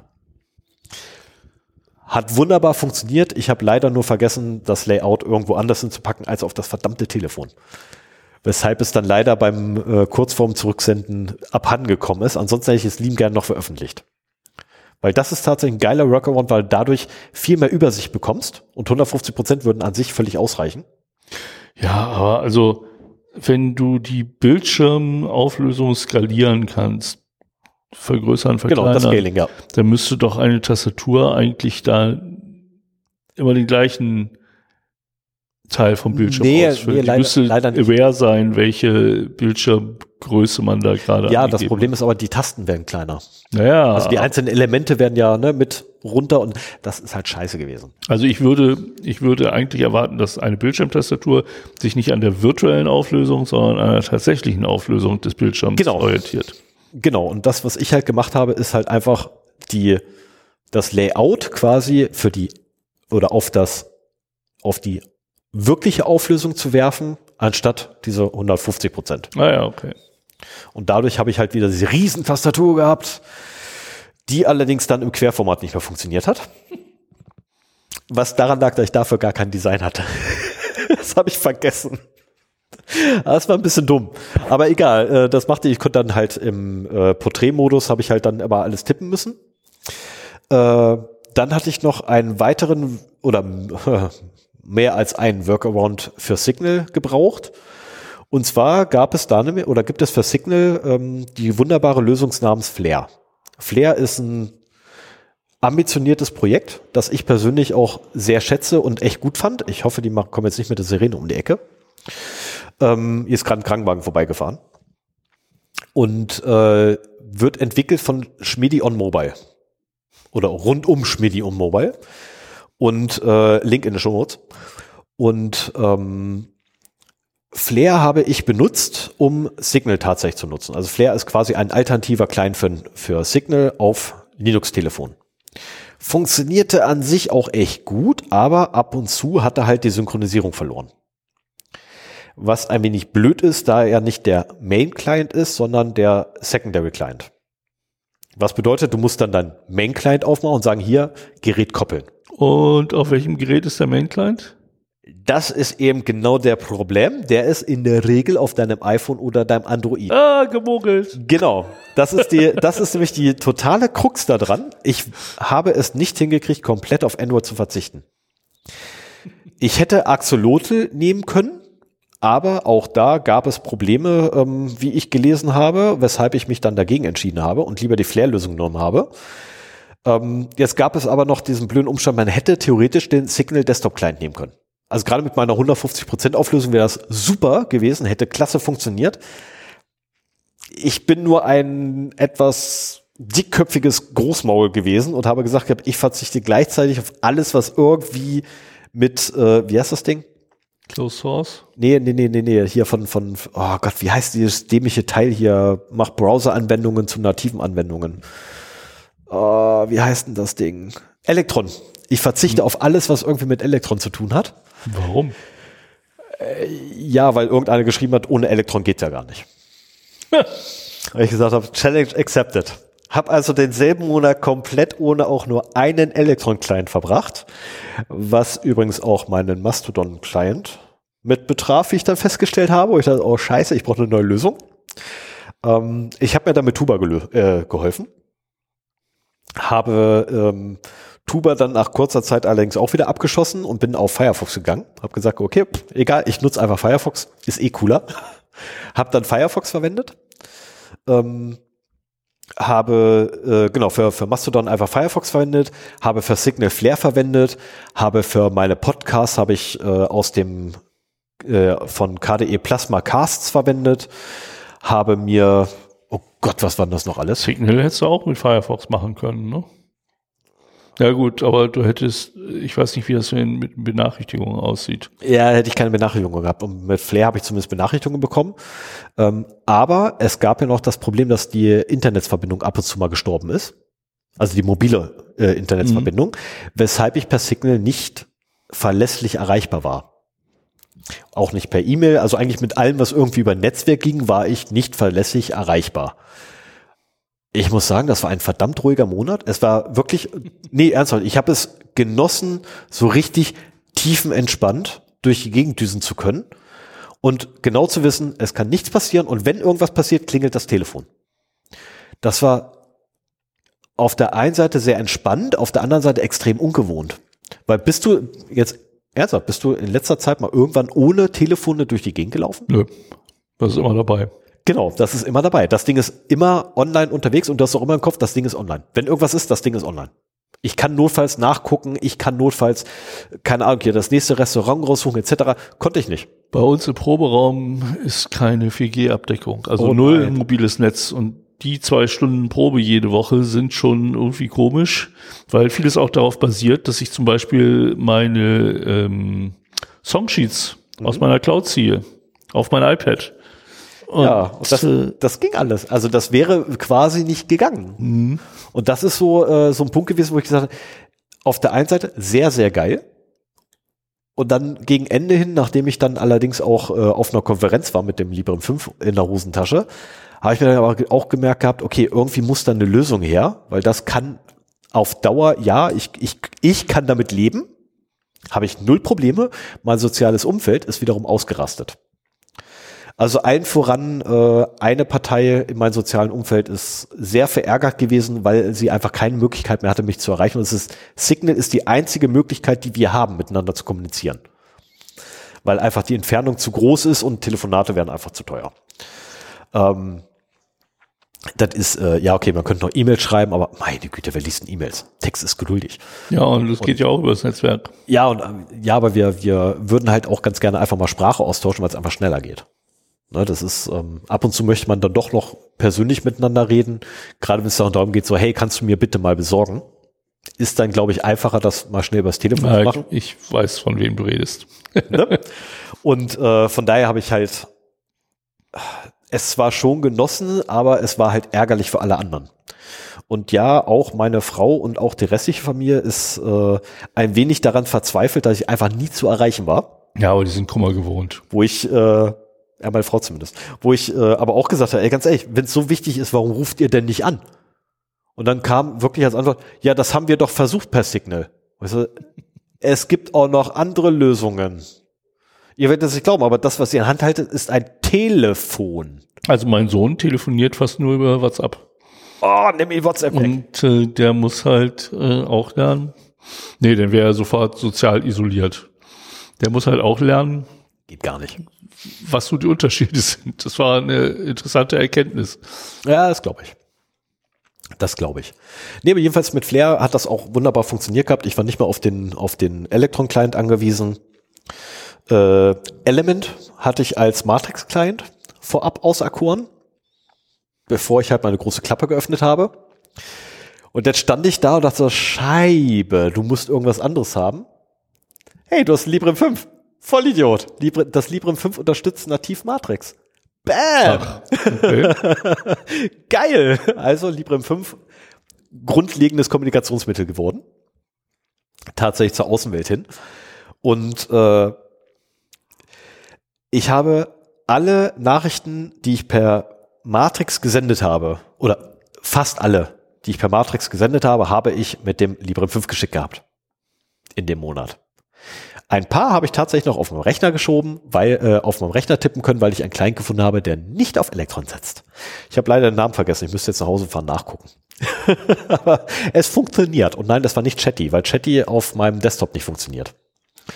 Das hat mich ein bisschen sehr geärgert, dass es das aus irgendeinem Grund nicht funktioniert. Also Chatty ist auch die Standardanwendung beim Librem 5 gewesen, mit Pure OS drauf. Aber es war doof. Mit Matrix muss ich mich auch mal beschäftigen. Äh, Matrix ist quasi, äh, jetzt hatte ich XMCD gedacht, aber nee, das ist verkehrt. Äh, oh Gott, wie, äh, XMPP. Jabba. Ja, ist quasi Jabba nur entverschlüsselt. Also mit der, mit der Möglichkeit, stark zu verschlüsseln und dezentralisiert. Gut, Jabba war auch dezentralisiert.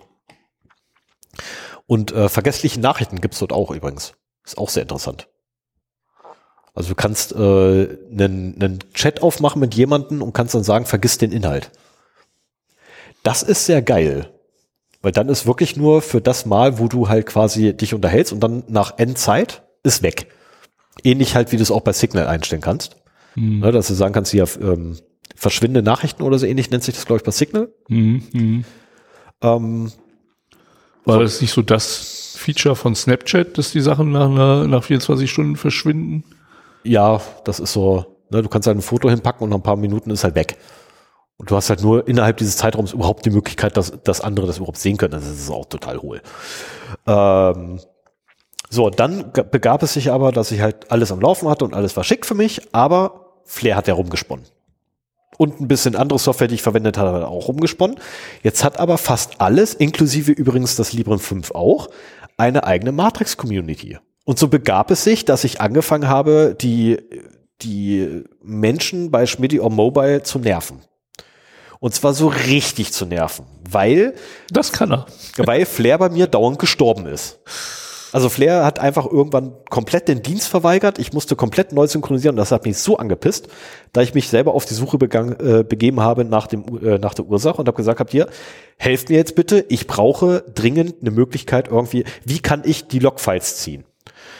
Ja, paar Minuten später kam dann eine Nachricht zurück von jemandem dort. Ähm, du möchtest ein Logfile, kein Thema. Hier, buff da. Geil. Hier habt ihr das Logfile.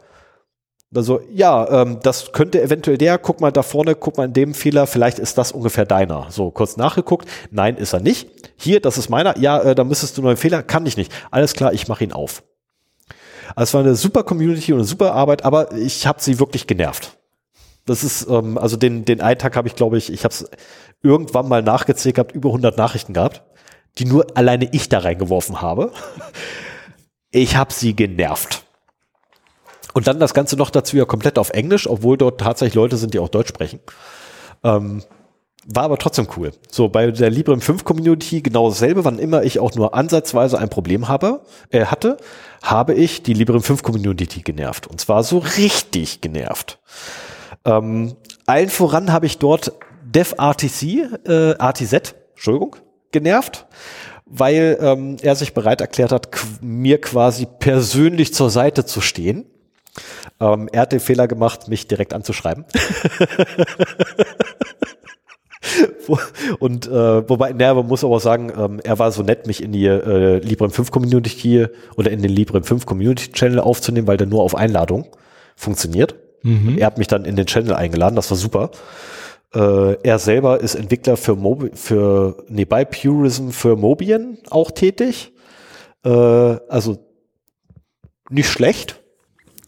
Ähm, fand ich schon mal gut und ich, ich hoffe immer noch dazu, dass ich, äh, dass ich das Gespräch hinkriege mit ihm und mit ein, zwei anderen, die mir in der Zeit geholfen haben. Äh, also es gab es auch halt, dass sehr viele Software-Fixes dann irgendwann auf meine Kappe kamen, beziehungsweise zu mir kamen. Und äh, dann begab es sich, dass ich angefangen habe, mit der Konfiguration da auch noch zeitweise rumzuspielen. Und äh, wie halt schon die Config von der Tastatur, ich dann auch angefangen habe, andere Config-Dateien zu ändern, wie zum Beispiel das Power Management über USB.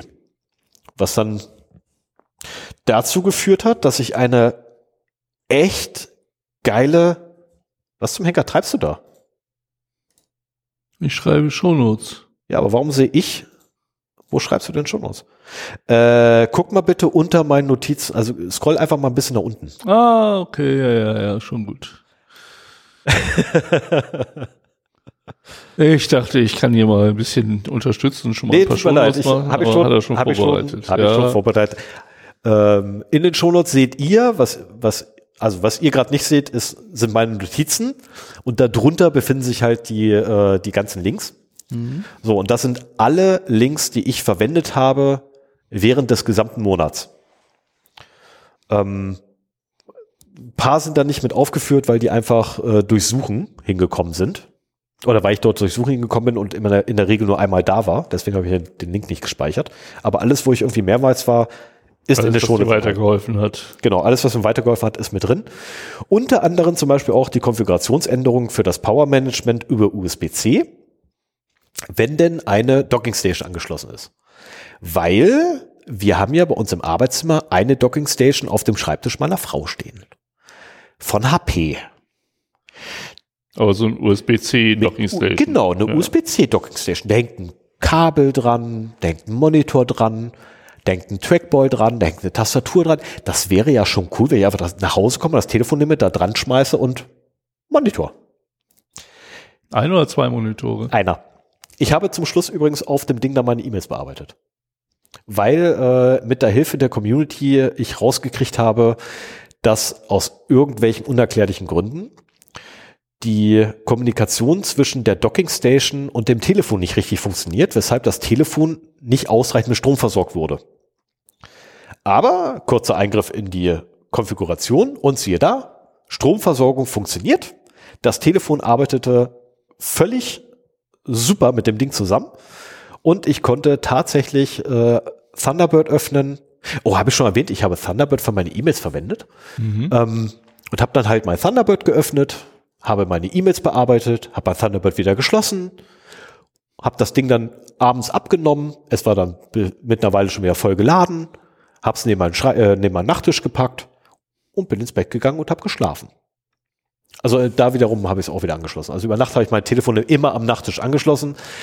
Das ist allerdings Macht der Gewohnheit als irgendwie Notwendigkeit.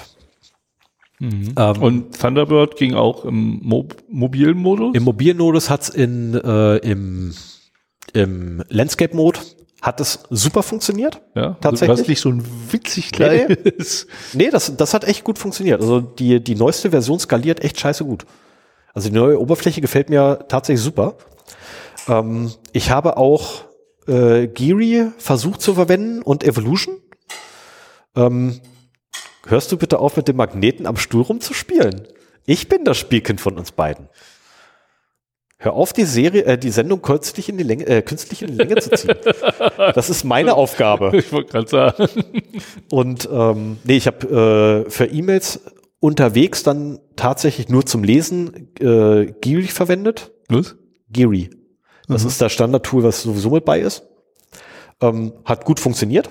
Ich habe äh, für Kurzmitteilungen etc. gab es dann Chatty Für Signal gab es dann halt Flair, war auch super.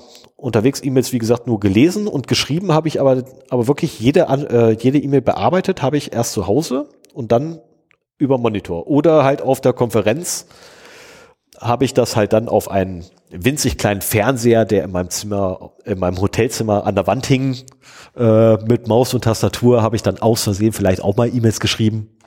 Es könnte sein, dass ich ja vielleicht das HDMI-Kabel anderweitig benutzt habe, als die es vorgesehen haben. Hattest du einen USB-Hub und Tastatur und Maus ja. dabei? Ja. Ah, also ja. äh, Maus und Tastatur hatte ich sowieso dabei, weil ich meinen dienstlichen Kram mit hatte, weil ich noch nebenbei noch ein bisschen gearbeitet habe. Äh, ich habe aber auch ähm, eine, meine, meine kleine USB-Fernbedienung, wo Maus und Tastatur eingebaut ist, hatte ich mit. Und die habe ich dann verwendet und habe damit dann auch tatsächlich E-Mails geschrieben auf einen winzig kleinen Fernseher. Der lustigerweise, also wirklich, das Ding ist so groß wie, wie der Fernseher, der bei uns im Wohnzimmer steht, kann aber nur Full HD. Das äh, war zum einen gut, weil die Belastung der GPU nicht so hoch ja. wurde. Auf der anderen Seite Scheibe. Zum, zum damit arbeiten sind die Pixel dann zu groß. Ne? Genau. Ne? Ja, ja. Ne, also ich musste mich wirklich ans Ende des Zimmers setzen, um damit arbeiten zu können. Filme gucken, super. Ich habe da, hey, habe ich da Filme und Serien geguckt. Allerdings dann vom Steam Deck aus. Ähm, das ist nämlich auch für unterwegs, ne, zocken. Ich durfte ja nur Linux verwenden. Zum Glück habe ich ein Steam Deck. Ja. Äh, Genau, und mit dem Ganzen kam auf einmal ein Haufen Freiheit. Ich war nicht mehr auf Google angewiesen. Ich war nicht mehr auf, also auf alles Mögliche angewiesen, davon abgesehen. Ich habe die, die Freiheit wirklich genossen, keine Datenverbindung zu haben. Und quasi in Anführungszeichen nicht erreichbar zu sein. Das habe ich richtig genossen. Das war so schön. Ähm, dann ist mir auf der Konferenz auch Flair komplett abgeschossen. Und ich hatte logischerweise mein Android-Telefon nicht dabei, weil es lag ja zu Hause auf dem Schreibtisch. Konnte also nicht neu paren. Hups, hoppla, kein Signal mehr. Es war, wie gesagt, für meine Umwelt war scheiße. Für mich war es der See, also wirklich ein Traum. Das war super. Ich war nicht erreichbar für die Leute und wenn nur per Telefon, aber dann war es auch wichtig. Also sprich, man hat mich nur noch für wichtigen Sachen kontaktiert. Es war so schön. Das war so schön ruhig und ich konnte halt meine Podcasts weiterhören das ist eine Sache, die ich auch sehr interessant finde. Ich habe scheinbar im November die letzten zwei Monate Podcasts aufgeholt, weil ich bin jetzt bereits im Dezember angekommen mit meinem äh, Podcast-Backlog. Und normalerweise habe ich so ein, zwei Monate, die ich hinterherhinke. Also ich muss verdammt viel Podcast gehört haben mit dem Librem 5. ähm, ja, YouTube ging ja nicht. Ja, st ja, stimmt, ja, YouTube ging ja nicht, da war was.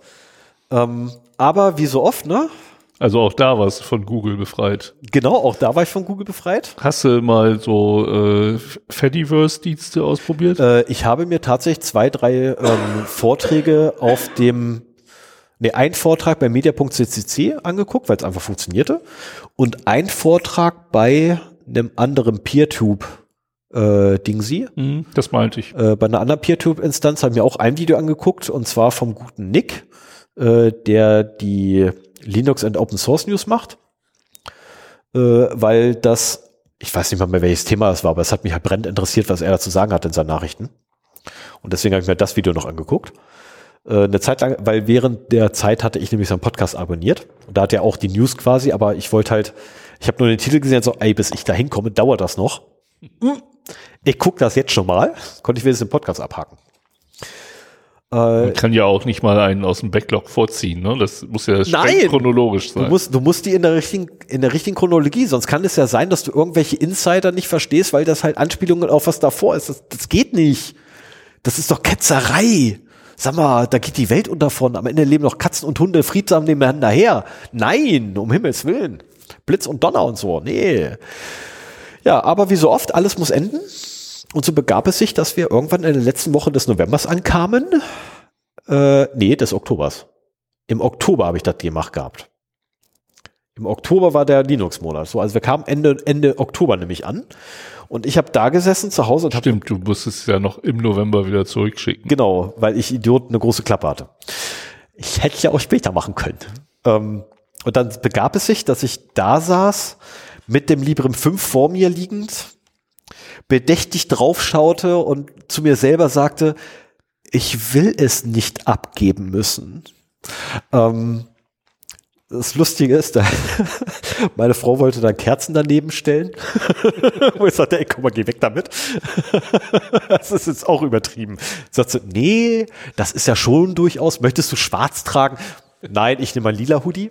So, so ein bisschen das Prozedere, mit dem man ein Ja. gestorbenes Haustier verabschiedet. Genau, das habe ich dann so quasi dem Telefon Wir- gegenüber gemacht. Wie er vergraben ist äh, im Garten. Yep.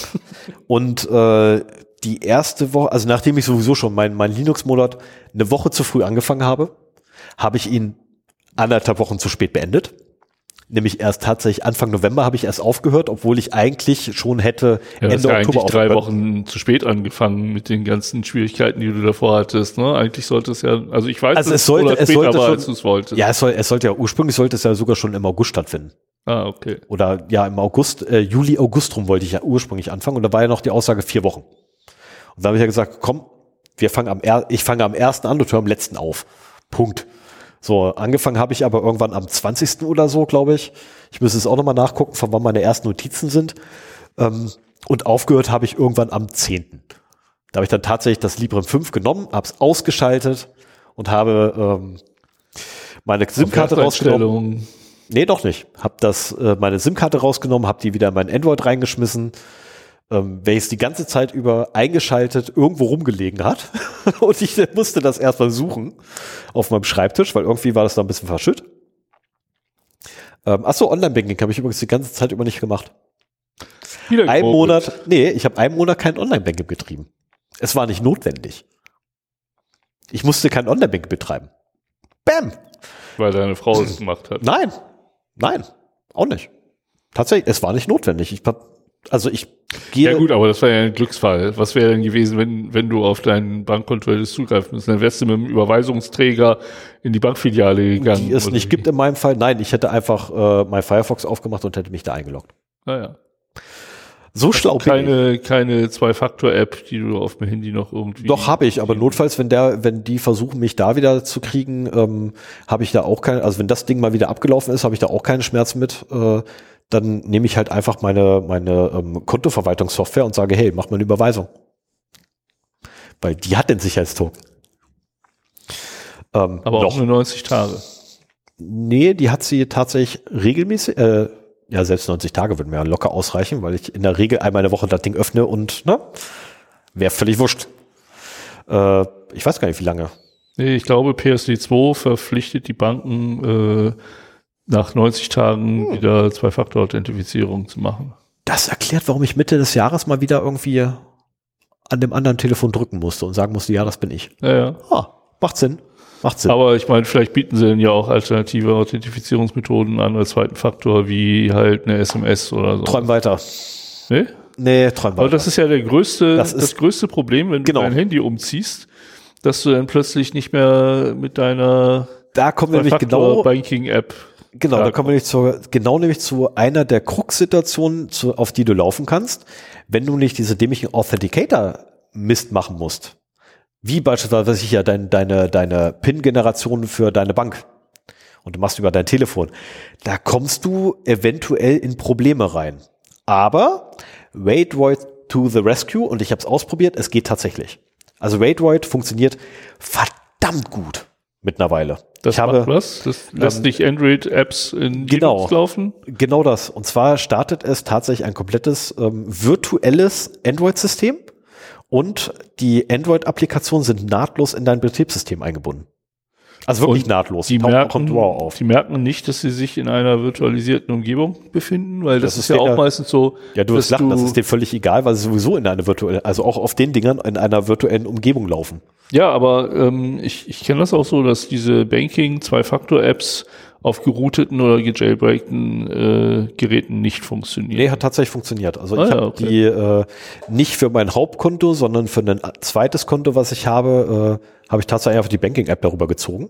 Mhm. Und gut, war jetzt auch wieder ein bisschen Aufwand, weil ich erstmal der Bank erklären musste, warum zum Teufel ich denn bitte jetzt schon wieder einen äh, neuen Freischaltcode brauche und der eigentlich in, gestern hätte da sein müssen, ähm, weil die da ein wenig anders waren. Ich habe dann auch gleich drei angefordert, weil ich dann irgendwann rauskriegt habe, ey, du bist ein Idiot, da ist doch noch das Pixel da liegen. Kannst du doch damit machen. und ich habe es einfach mit dem Pixel ausprobiert. Ähm, Und ja, das ging tatsächlich. Also ich konnte dann TAN äh, mein, äh, meine Tanz abrufen und die verwenden. Das ging. Ich konnte äh, autorisieren, da ich das äh, aufs Konto per Webbrowser zugreifen darf. Das ging. Äh, der Signal-Client lief echt super. Also der, Hast der du eine Zwei-Faktor-App benutzt? Ich habe den Microsoft Authenticator oder so ähnlich nicht verwendet tatsächlich. Äh, Wie bist du denn in deine Zwei-Faktor-Dienste reingekommen? Indem ich, ja Moment, den, den eins, oder die einzigen Zwei-Faktor-Dienste, die ich hatte, waren großartig Banking. Banking und Steam. Und deine E-Mail? Meine E-Mail, äh, das, hey. Jetzt auditieren wir die mal hab ich vorher. Die habe ich vorher eingerichtet. Ich ah, wieder gemogelt. Nö, ist nicht gemogelt. Das wurde ja im Vorfeld schon noch, bevor der Monat gestartet hat. Oh, das war bei der ersten Richtung vom Telefon mit bei. Schreibt in die Kommentare, wenn ihr das für gemogelt haltet. Das ist kein Mogeln. Das ist kein Mogeln. Außerdem hätte äh ja, aber es, nein, es zeigt halt bei vielen Kleinigkeiten, Du kriegst Kannst du es nicht durchgehend mit Linux Nein, machen. du musst also mindestens initial brauchst du noch dein Altgerät. Ja, dann zwangsläufig. Immer also mal wieder, initial. wenn ein zweiter Faktor angef angefragt wird. Bei Google hinterher nicht mehr. Also lustigerweise bei Google nicht, weil du kriegst bei Google nämlich dann auch eine ähm, eine E-Mail, wo du einfach draufklickst und dann öffnet sich dein Browser ja. und in deinem Browser kannst du sagen, ja, das bin ich. Ja. Ja. Ne, da tippst du auch und dann hast du quasi den zweiten Faktor, die E-Mail, die ich persönlich ziemlich, also was ich persönlich ziemlich blöd finde. Für solche Fälle ist das gut. Ja. Ne, aber grundsätzlich finde ich, äh, darf es nicht auf dem Gerät, äh, auf demselben Gerät möglich sein. Eine Zwei-Faktor-Authentifizierung. Und da wäre es halt wirklich über dasselbe Gerät möglich. Mhm. Ähm, ist halt doof. Nee, aber das ging ähm, relativ gut tatsächlich. Äh, zumal ich nur gefragt wurde, ob ich das bin.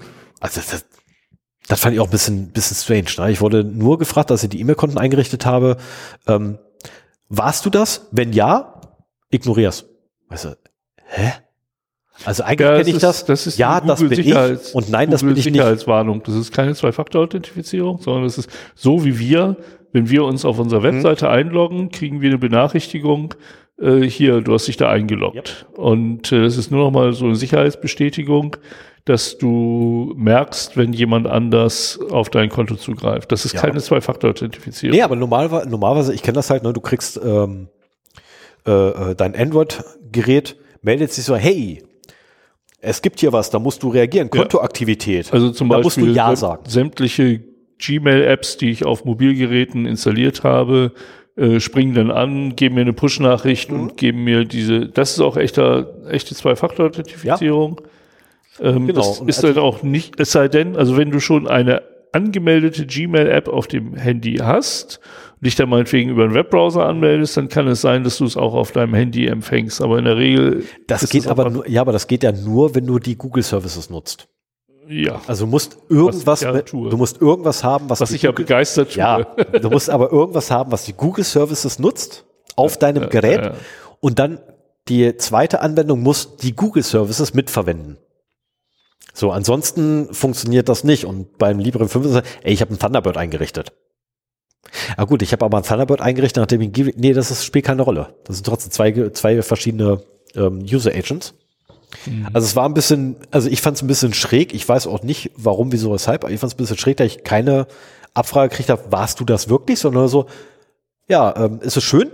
Hier gab es eine Anmeldung, wenn du es da selber warst, ignorierst. Wir erlauben jetzt einfach den Zugriff, wo ich dann so, hä? Hast du denn zwei Faktoren ja, alles eingerichtet? Hab ich. Und spätestens das Tablet, welches als Radio für mein Kind dient, hätte eigentlich reagieren müssen. Mhm. Davon abgesehen, ich habe es nicht angefasst. Ne? Nur mal so nebenbei. Durfte ich ja nicht. Was ein bisschen blöd war, aber egal, weil ab und zu hört sie darüber auch Hörspiele nachts zum Schlafen. Ähm, ja, und es begab sich halt, da ich das Librem 5 den Eigentümer zurücksenden musste. Es ist mittlerweile eingekommen, äh, ange, äh, eingetroffen. Ähm, und es gibt noch so die drei typischen Fragen, die definitiv heute auch noch geklärt werden müssen. Nämlich die erste ist, für wen ist ein Telefon wie das Librem 5 überhaupt? Also jetzt Für nicht. Spielkinder nicht, wie dich. Nicht, nee, nicht zwangsläufig. Nicht jetzt irgendwie über, über irgendwelche Drittwege, sondern wirklich eine Hardware, die explizit mit Linux läuft. Für wen ist die? Ich würde sagen, für Leuten, äh, für Leute, denen ihre Privatsphäre und ihre Kontrolle und ihre Selbstbestimmtheit viel, viel wert ist.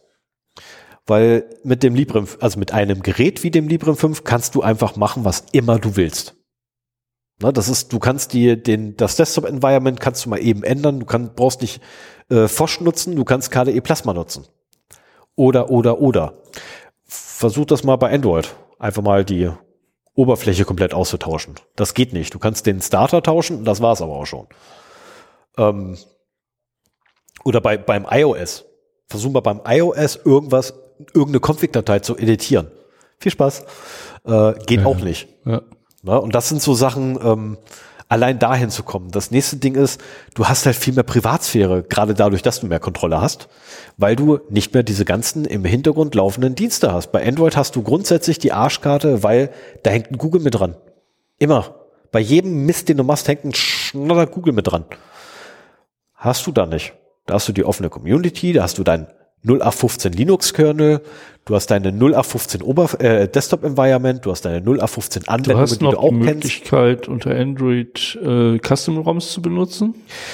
Und da wollte ich nur einmal darauf hinweisen. Ja. Ich glaube, im KuCats-Blog gibt es gerade so eine Serie. Ah, scheiße, muss ich gleich wieder raus. Jetzt musst du den Link rausholen. Ja, genau. Den musst du jetzt ähm, rausholen. Wo verschiedene Custom-ROMs äh, bezüglich ihrer Google-Freiheit und Datenschutz und Sicherheit äh, bewertet werden. Ähm, ich finde, das hat er sehr gut gemacht und deswegen äh, suche ich den Link auch gerne raus äh, zu dieser Serie, wenn sich jemand nicht das mit Linux geben will wie Stefan, aber trotzdem entweder ein altes Gerät äh, neu beleben will oder von Google loskommen will. Solange es noch supported wird. Was? Solange es von der Community dann noch supported wird. Ja, klar, aber ich meine, wenn es ein Altgerät ist, wo du jetzt quasi keine offizielle Betriebssystemversion mehr bekommst, aber es noch supported wird, kannst du es ja weiter nutzen. Das ist ja eine feine Weil Sache. der gute Cook jetzt nämlich jetzt gerade ein, ein Telefon unter die Leute bringen möchte. Oder zumindest jetzt vor ein paar Tagen kam bei Mastodon die, die Aussage von ihm, dass er ein Telefon über hat.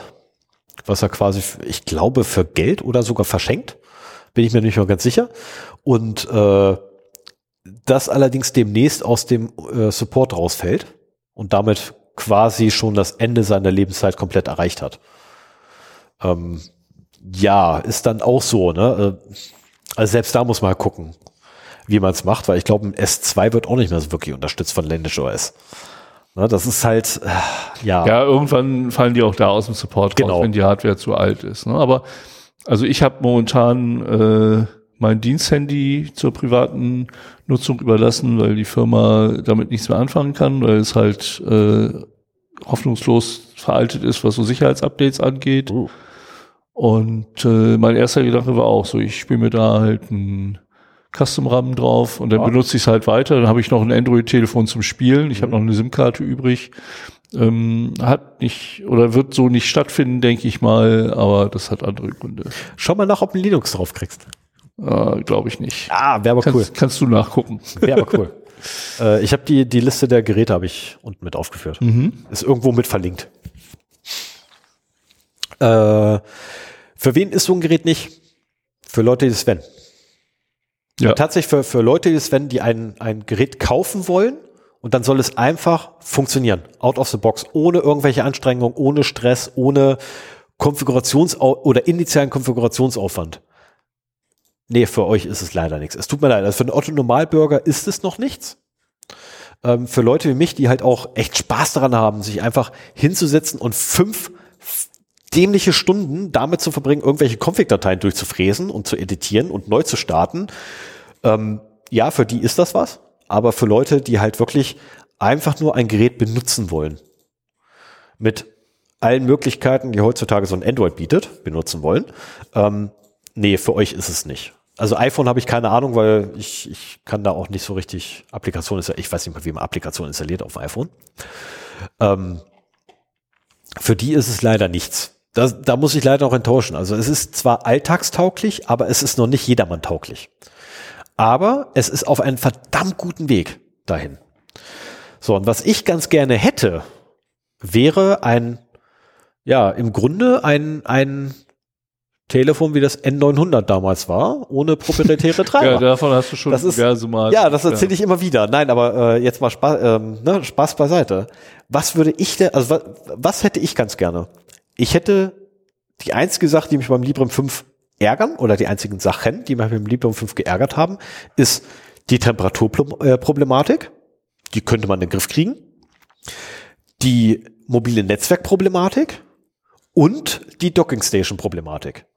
So, die Docking Station Problematik mit dem Workaround kann ich leben. Einmal Config aufmachen, Wert, äh, ne, Skript starten, fertig läuft, super, kann ich mit leben. Dass das, dass das Modem regelmäßig abstürzt, das finde ich ein bisschen doof. also tatsächlich, das finde ich doof. Ähm, dass man den Bluetooth, oh verdammt, das habe ich gar nicht erwähnt, dass man den Bluetooth-Controller komplett mit einer neuen Firmware flashen muss. Initial. War jetzt auch nicht so prickelnd. Na, also das wäre schön, wenn das noch irgendwie besser werden würde. Äh, vielleicht in das Initial-Image einfach den, die, die aktuelle Firmware mit reinbügeln und dann quasi beim ersten Einschalten wird halt die Firmware mit drauf gebügelt. Ähm, würde theoretisch ausreichen. Weil ich musste jetzt die Firmware, also ich musste dann nachträglich quasi die Bluetooth-Firmware auf den Bluetooth-Controller flashen. Ist total easy, weil du einfach die Firmware nimmst, an einen ganz bestimmten Ort im Dateisystem ablegst, einmal neu startest und das Ding ist fertig. So, das ist aber ein Prozess, den muss ein Endnutzer nicht haben. Ja. Den kann man automatisieren, indem man einfach in das Image, was man sowieso schon auf den Speicher wirft, das Ding mit gleich an die richtige Stelle und dann werden halt einfach die ganzen Steuergeräte initial einfach nur mal komplett neu geflasht. Ja, Mai, dann ist das so. Was soll der Blödsinn? Initialer Start dauert halt, was ich, eine Minute länger. Ja, pff, ne, egal. Das wäre cool, ähm, wenn das da noch mit reinkommen würde. Ähm, wenn das Scaling der Tastatur unabhängig wäre vom äh, vom, vom restlichen Desktop-Environment, also der Bildschirmtastatur, wäre super. Hätte ich lieben gerne, weil das ist auch so ein Knackpunkt. Ähm, du kannst halt auf so einer 150% Tastatur, ja, du kannst darauf arbeiten, aber auf der 200er tippst du einfach schneller und sicherer. Ähm, also auf der 150er muss ich so oft nachkorrigieren, deswegen habe ich mir mein eigenes Design gebaut. Äh, da ist allerdings schon jemand dran tatsächlich, der für alle ähm, Scaling-Stufen angefangen hat, äh, neue, neue Designs zu definieren, damit die dann passen. Super geil. Ähm, dann wäre es auch sehr cool, eine Möglichkeit zu haben, verlässlich Signal Messaging zu betreiben oder Signal zu nutzen als Messenger. Flair geht in die richtige Richtung. Da könnte man auf jeden Fall noch viel, viel mehr Unterstützung brauchen für. Wäre klasse. Also wenn, wenn ihr irgendwie programmieren könnt, werft euch da drauf, wenn ihr Bock habt. Ähm, das Flair-Projekt ist echt super. Und äh, was ich auch ganz gerne hätte, wäre zwei Sachen noch, die mir einfallen. Drei. Drei Sachen, die mir noch einfallen. Das erste ist 5G. Wäre klasse. Ja gut, das wäre eine Frage einer neuen Hardware-Version, ne? Das, Genau. das Librem 6 dann halt. wie auch immer, also 5G w- wäre cool. Äh, dann, was auch sehr geil und nice wäre, wäre so eine schöne Sache wie, ähm, die ich gerade vergessen habe. Das ist geil. Aber ich würde es mir total wünschen. Ja, tatsächlich. Achso, die, die Akkulaufzeit. Äh, eine etwas Ah, ja. längere Akkulaufzeit. Ja, ja, ja, das geht auch gerade. Was bedeutet, was also bedeutet, dass die CPU runtergetaktet werden muss und zwar weiter als nur ein Gigahertz, weil sorry, aber das Ding läuft definitiv auch mit 800 oder 500 Megahertz noch weiterhin stabil, solange sie nichts tut. Ne? Und einfach, wenn sie im Idle runtertaktet, allein schon, das reißt extrem viel raus. Das habe ich ja festgestellt, als ich von 1,5 auf 1 runtergegangen bin, da ich wirklich ein paar Stunden gewonnen habe. Das ist schon geil gewesen. Ähm, und der Suspend-Mode sollte vielleicht gut funktionieren und nicht dafür sorgen, dass ab und zu mal ein paar Sachen irgendwie ausfallen, wie, ah, sagen wir, der USB-Controller. Ähm, und damit dann das mobile Netzwerk, was einfach auch stabil sein muss. Ähm, das sind so die Sachen, die hätte ich echt auch gerne. Und dann wäre das eigentlich schon alles und das wäre mein Traumtelefon.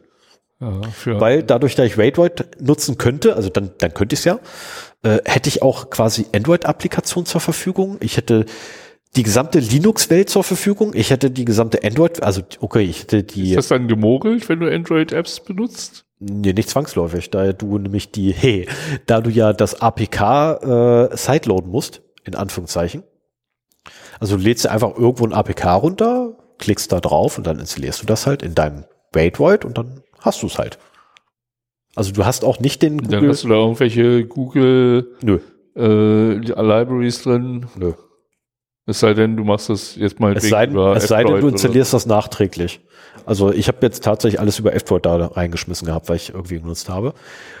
Außer, äh, außer Signal, dafür hatte ich eine andere Quelle gehabt, wo ich dann ähm, das Signal, Signal APK, äh, da war meine Quelle mein bester Freund, weil der nämlich fast alle seine Applikationen sideloaden muss. Und dementsprechend hat er da Quellen für, wie er halt an die Original-APKs aus dem Play Store rankommt, die ich nicht habe und die mir, wo ich auch gesagt ey, will ich nicht. Ich habe keinen Bock auf so einen Blödsinn, gib mir nur das APK. und er hat mir regelmäßig einfach die Updates geschickt. Das war dann Aber das ist, wenn du, wenn du anfängst mit APK-Dateien, dann hast du halt auch wieder das Problem, dass du dich selbst um die Updates kümmern musst. Das ist ja der Vorteil von den App Stores. Ja, wobei, halt wobei Updates- Signal den Vorteil, also in Anführungszeichen den Vorteil hat, dass es mittlerweile ja relativ stabil ist und so oft kommen da keine Updates mehr. Ja, und es gibt ja bestimmt auch unter Linux einige Applikationen, die selbst dafür sorgen, dass sie aktualisiert werden. Also bei mir ist äh, Signal zum Beispiel, meldet sich immer wieder so von wegen hier, von mir gibt's eine neue Version, willst du jetzt installieren oder wie machen wir das? Und äh, aber das ist dann halt immer von den Applikationen abhängig. Ne? Also wir, wir haben ja schon ein paar Mal darüber gesprochen, dass es gut ist, wenn man halt so einen automatisierten Update-Prozess auf seinem Telefon hat und das geht halt Richtig. mit APKs nicht. Äh, nee, mit dem APKs, die du sidelos nicht, nee. Wenn du sie auf, aus dem F-Droid Store hast, dann ja. klar. Also da, da habe ich ja auch einige her. Ne? Ich habe mir dann auch den äh, einen, einen äh, Podcast-Player runtergezogen, weil ich einfach mal wissen wollte, würde das überhaupt gehen? Wenn ich jetzt ohne mein Podcast-Addict? Nein. also auf, also tatsächlich, ich könnte auf mein Podcast-Addict nicht verzichten. Ich müsste den dann sideloaden. Das liegt aber daran, dass ich einfach zu sehr an das Ding gewohnt bin. Ja. Und äh, wahrscheinlich habe ich nur den falschen Podcast-Player gehabt. Also mit Cast kam ich super klar. Ähm, ich habe den mittlerweile auch tatsächlich bei mir zu Hause auf dem Tower drauf und äh, synchronisiere regelmäßig Listen vom Telefon zu Cast hin, damit dann auch äh, ich quasi Podcast da weiterhören kann, wo ich aufgehört Wie habe. machst du das denn? Ähm, indem ich auf dem Telefon exportiere, bei Cast importiere. Ja, aber das geht ja nur für ganze Folgen. Also das machst du dann über ein OPML oder Genau. OMLP? Genau. Nein, OPML ist das. glaub ich. Genau, aber damit Richtig. kriegst du ja nur quasi, welche Folgen du schon gehört hast. Ja. Aber das, was für mich wichtig ist, die habe ich nur zur Hälfte gehört, das steht da nicht drin. Nee, das brauche ich aber auch nicht, weil ganz ehrlich, meistens sind die Folgen eh vorbei, wenn ich aufhöre. zu hören. Ja, bei mir nicht. Ja, es ist, Ich also höre ab, manchmal auch einige parallel. ja, habe ich auch und dann habe ich auch die, ich habe OPML synchronisiert doch nur die, die Liste und die letzte die Liste deiner Podcast-Feeds und dann sind noch nicht mal da drin enthalten, welche du schon gehört Doch, hast. ist ebenfalls drin. Echt? Äh, ja, beim Podcast Addict ist im Export, äh, kannst du einstellen, dass im Export auch das drin sein soll. Oh, das hatte ich, also ich, ich weiß nicht, vor wie vielen Jahren ich das das letzte Mal Äh, machen musste. Warte, jetzt muss ich aber ganz kurz gucken, weil ich höre nämlich tatsächlich aktuell zwei Podcasts gleichzeitig. Äh, nein, nicht gleichzeitig, parallel, parallel. Den einen höre ich auf dem Rechner und den anderen habe ich auf dem Telefon. Mhm. Das Blöde ist bloß, mir wird der auf dem Telefon nicht angezeigt, weil ich den ja schon als gelesen markiert habe. Äh, aber so ein Podcast wie Okay Cool zum Beispiel höre ich halt lieber am Tower. Weil unterwegs, nee, hat sich so rausgestellt, ach, da mag ich lieber so Stay Forever oder so. Das ist schöner. Aber das ist dann wirklich ein Feature von Podcast Addict, ne? Oder Ja. ist das im das, OPML-Format? das müsste, äh, das ist im Format definiert mit. Ja? Und dann kriegst du halt tatsächlich die Liste, inklusive halt der Liste, die schon abgearbeitet wurde. Ah, ja. Das ist halt, ist ganz cool. Und dann synchronisiere ich die halt tatsächlich mal hin und her. Wobei das Rücksynchronisiert total einfach ist.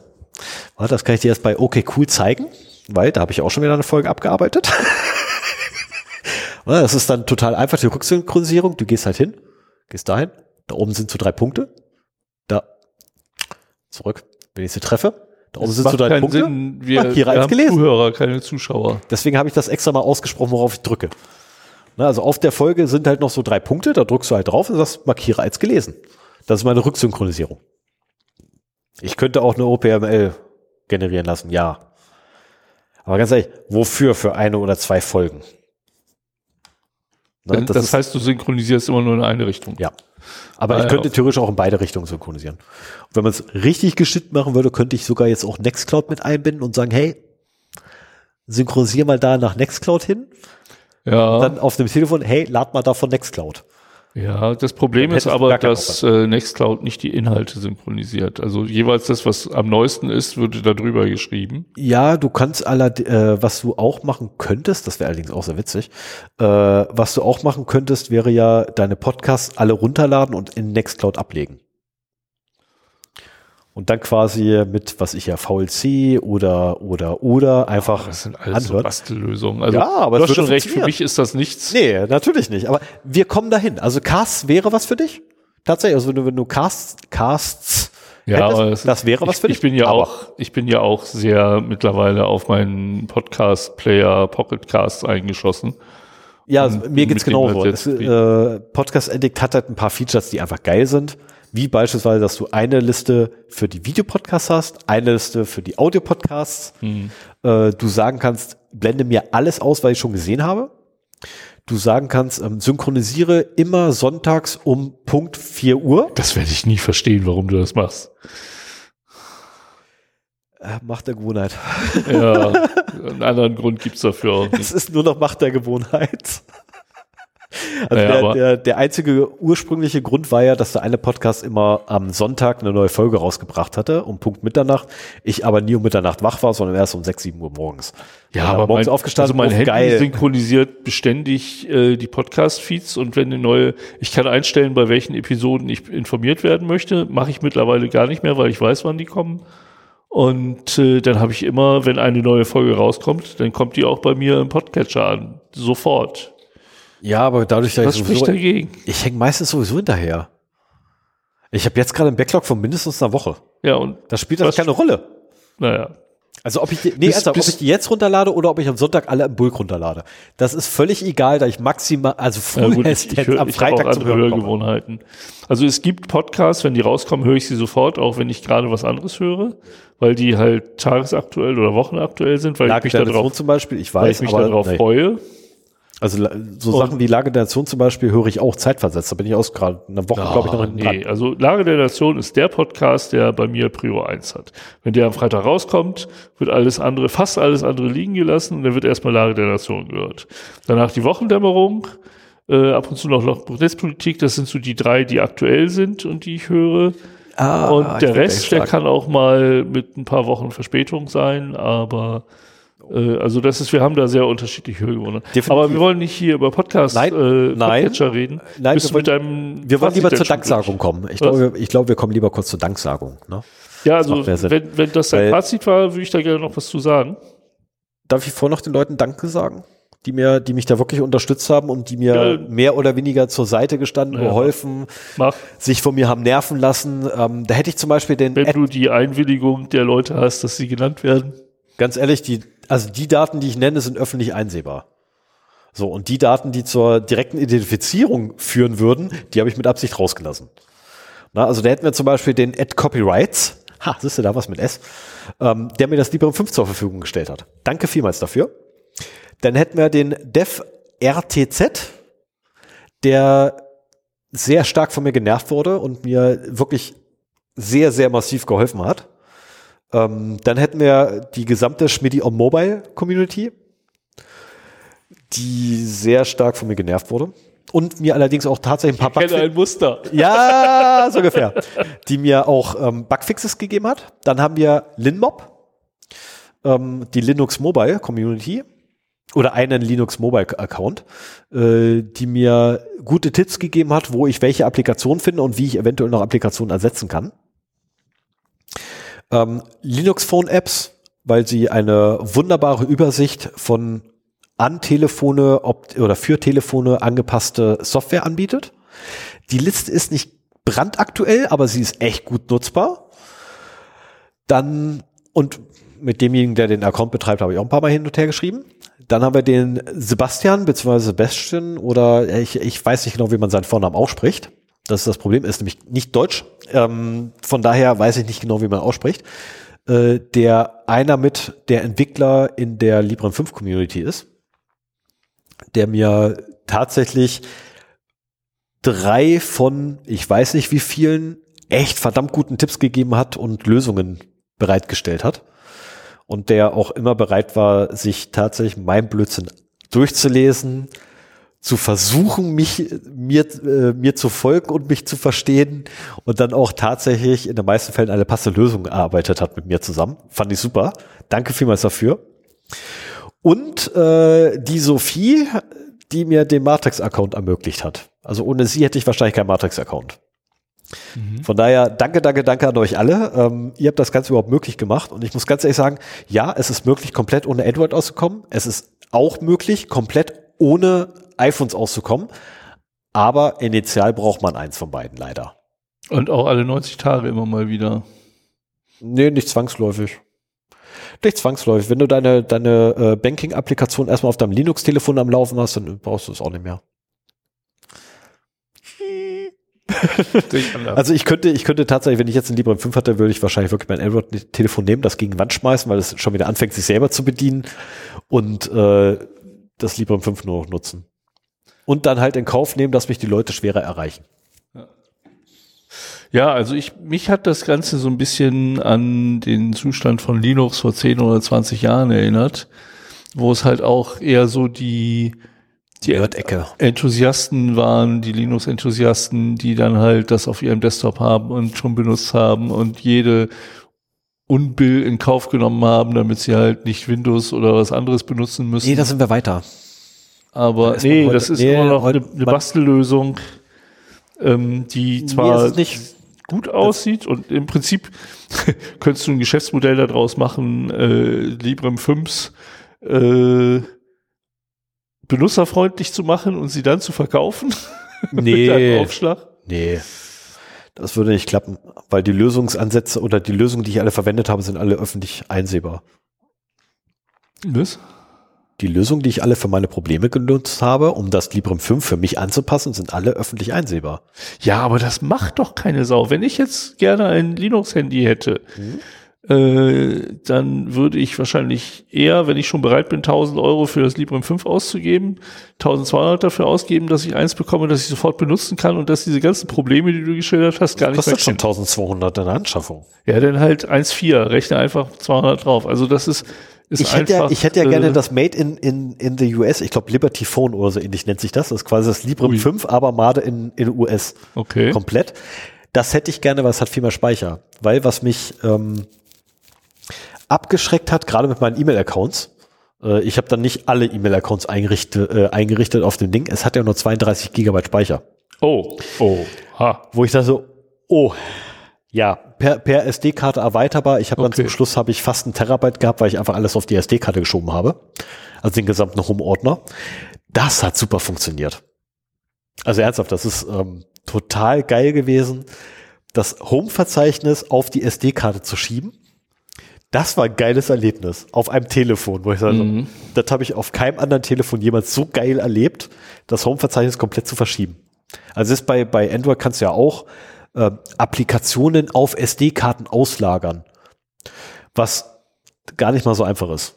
Weil das geht dann wieder nicht mit allen und mit denen, die es geht, da geht das aber auch nicht mit allen Daten, die die haben, bla bla bla. Und da war es so, ja, okay, ich, ich mache jetzt eine Kopie von meinem Home-Verzeichnis, dann gehe ich in eine Konfiguration für, mein, für meine Mounting-Table und sage, die liegt jetzt da drüben. Dann starte ich einmal neu, fertig. Also, geil. Dann kontrolliere ich einmal noch, hat er das jetzt wirklich gemacht? Ja, hat er gemacht. Das war einfach nur eine Sicherheitsmaßnahme, die ich hatte. Ähm, und habe dann gesagt, okay, weg damit. Und dann war tatsächlich auf dem EMMC war kein, äh, kein Home-Verzeichnis mehr. Ich hatte dann auf der SD-Karte mein Home-Verzeichnis liegen. Das war super.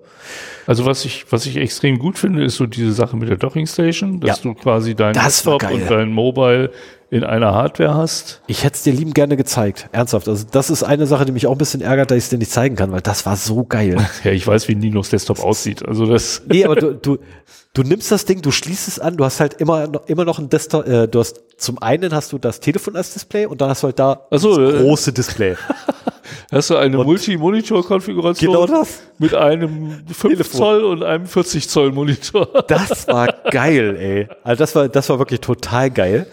Ähm, und sollte ich jemals irgendwie mir wirklich ein Librem 5 noch zulegen, werde ich mir auch eine Halterung neben meinem Monitor bauen, wo ich das Ding so reinhängen kann, ja. während es in der Docking Station ist, was einfach total geil ist. Äh, und du hast halt dann deine Applikation startest du halt da, also auf dem Telefon startest du deine Applikation oder auf dem riesen Monitor geht auf einmal die originale Desktop-Applikation auf.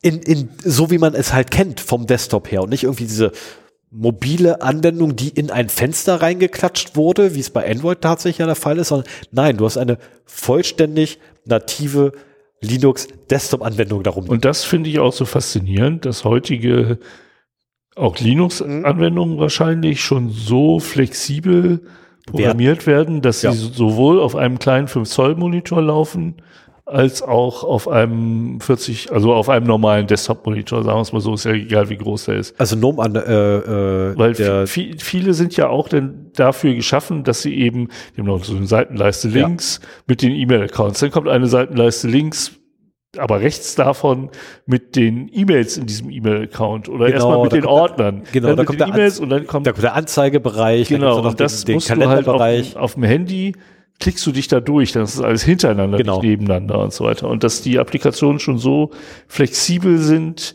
darauf zu reagieren. Das, das finde ich wirklich faszinierend. Ja, das war auch etwas, wo ich, wo ich bei Tuba äh, gestaunt hatte, als ich das bei mir auf dem Desktop, das habe ich vorher nicht so gesehen gehabt, weil ich es nur auf, vom Telefon kannte. Mhm. Da habe ich Tuba halt auf dem äh, Desktop installiert, weil verdammt, du brauchst ja, du brauchst eine Alternative zu deinem Electron-Client.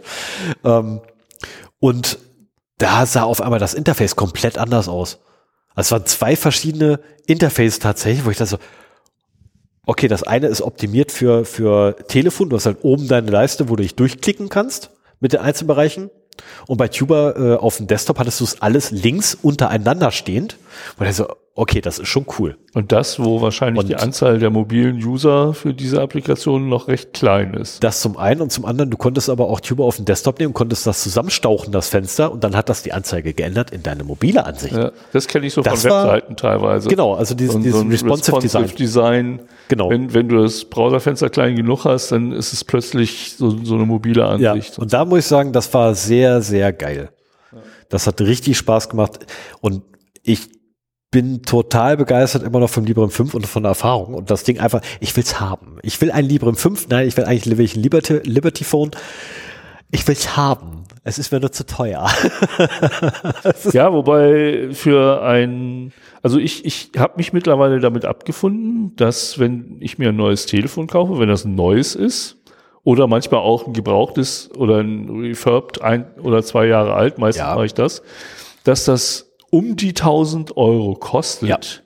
weil ich halt eins haben will, das performancemäßig ja. okay ist und noch eine lange Zeit mit Sicherheitsupdates versorgt wird. Und dann genau. landest du bei Android, bei Pixel oder Samsung. Mhm. Dann landest du bei, beim iPhone, beim iPhone halt, aber da sind die, also ich habe mir letztes Jahr oder dieses Jahr, ich glaube letztes Jahr zur Jahreswende, als das iPhone 14 noch aktuell war oder gerade rausgekommen war, hatte ich mir ein 13 Pro gekauft. Das hat auch um die 1000 Euro gekostet, mhm. immer noch. Das war halt davor noch teurer. Und äh, insofern finde ich das Librem 5 jetzt auch nicht überteuert, weil wenn du auf vernünftige, vernünftiges Telefon achtest, dann landest du in dem Preisbereich mittlerweile. Du kannst dir für 200 Euro einen China-Androiden kaufen, klar. Und der ist auch performancemäßig, zumindest in der ersten Zeit, wenn die ganze Malware sich noch nicht aktiviert hat, ganz okay. Ähm, es gibt da auch was dazwischen, nur so ist das nicht. Ich meine, auch du kannst ja auch mittlerweile ein iPhone SE kaufen, das kostet deutlich unter 1000 ja. Euro. Ähm, ja, aber äh, weißt du ganz ehrlich, so ein, so ein Liberty Phone kostet ich kürze mal schnell ab. Das Liberty Phone kostet 2000 Dollar. Made in, Made in the USA, 4 Gigabyte Arbeitsspeicher, 128 Gigabyte interner Speicher für deine Daten. Oh, das ist für den Preis verdammt wenig. Ich weiß so. nicht, ob Linux damit vielleicht effizienter umgeht. Dafür ist es aber auch, oder dafür hat es allerdings auch wirklich lifelong Support. Zwangsläufig. Also solange Linux weiterentwickelt wird, oder Linux Mobile, Linux on Mobile weiterentwickelt wird, so wie du, Support. So wie du auf einem alten PC immer noch ein genau, so wie du auf deinem alten, Linux ausspielst. So wie du auf dein, äh, oder so wie ich auf einen alten Dualkern Pentium, also einen der ersten Dualkern Pentiums, die rausgekommen sind, immer noch ein Debian laufen lassen kann. so kannst du dann oder so könnte ich dann quasi in Gott, was sind das dann? Fast 20 Jahre äh, könnte ich dann quasi immer noch dasselbe Telefon verwenden. Ja, Mit der allerdings, aktuellsten Software. allerdings wäre das dann verdammt langsam. Also es würde über Zeit wahrscheinlich langsamer werden, ja, wobei das Also ich- aktuelle, ähm, also davon abgesehen auf den, auf dem Pensum übrigens, ne, ähm, Debian, Alter, ist das schnell. Ja. Also verdammt. Ich habe mich Ich gewundert. habe einen hab's alten iMac, erwartet. wo ich ein Linux, aktuelles Linux Mint drauf habe. Und äh, das benutze ich aber sehr, sehr wenig, weil das schon sehr zäh ist. Wenn du da einen Firefox aufmachst, dann wartest du. Nimm kein mal. Mint, nimm kein Mint. Weil Mint, äh, ich gehe davon aus, du hast Cinnamon als Oberfläche genommen. Wechsel mal zur XFCE als Oberfläche. Das könnte sogar sein, dass ich Ist das performanter. habe. Also ja, ja, ich habe äh, schon öfter mit, mit älteren PCs rumgemacht und dann auch Linux Mint mit XFCE genutzt und so weiter. Ähm, aber auch da, also wenn du zu schwache Hardware hast, dann, also so effizient ist Linux nicht, das ist dann Das die ist grafische Oberfläche. Also es ist geil und dafür benutze ich es halt. Ne? Ich habe ich hab einen Linux-Rechner, den kann ich über SSH ansteuern, da habe ich äh, also alles, was mit ähm, Kommandozeile zu machen ist, ist da überhaupt kein Thema. Aber wenn es auf grafische Oberflächen geht, dann wird's zäh. Nee, da musst du nur eine richtige, dein richtiges Desktop-Environment für deine Hardware finden. Mehr nicht. Also heutzutage gibt es auch Desktop-Environments, die wirklich wenig bis gar keine Ressourcen brauchen. Ich sag nur, jetzt mal ernsthaft, ich sag nur, dass Raspbian auf dem Raspberry Pi 1 oder 2, ne, nehmen wir einen zweiten lieber, ne, auf dem Raspberry Pi 2 läuft flüssig. Da hast du keine Schmerzen. No, Das, Ding, das also, Ding hat weniger, also jetzt ernsthaft, das Ding hat weniger Performance als ein Pentium 2. Also es ist, ja, ja, ja, ne, aber ähm, das, die Erfahrung habe ich auch nicht gemacht, dass das wirklich so problemlos läuft. ja, es läuft Also schon ich habe flüssig. ich habe leider weiß ich nicht äh, und kann es auch gerade nicht rausfinden, was für ein iMac das ist, den ich da Mhm. auf dem Schreibtisch habe. Das ist halt der alte von meiner Frau. Der ist bestimmt seine zehn Jahre alt, wahrscheinlich noch ein bisschen älter. Aber ähm, wenn jemand Erfahrungen und Empfehlungen hat, äh, immer rein in die Kommentare. Also jetzt konkret mit alten iMacs und Linux, was da gut läuft. Ich meine, äh, nicht so allgemein, ja, nimm mal den oder den. Das ist doch, ist, ist das noch einer mit, mit äh, Power, wie, äh, mit hier Power-Prozessor? Ich weiß Also sprich mit, mit einem Ich weiß es nicht. Ich, da ich ihn so selten benutze, weiß ich es nicht. Ich habe nur gesehen, ich wollte verkaufen und dann habe ich festgestellt, nee, da kann man Linux drauf installieren. Ja, machen wir das. Dann habe ich endlich auch einen Linux-Rechner bei mir. Ja, so muss es aber auch sein. So muss aber auch sein. Und da habe ich dann so, so Docker-Versuche mitgemacht Mhm. und so weiter. Das ist immer, wenn ich einen Linux-Rechner brauche, äh, ja, nehme ich den halt zur Hand. Immer wenn ich Linux-Rechner brauche, nehme ich die SD-Karte, äh, die Micro-SD-Karte aus meinem aus meinem WireGuard-Tunnel und stecke eine neue rein.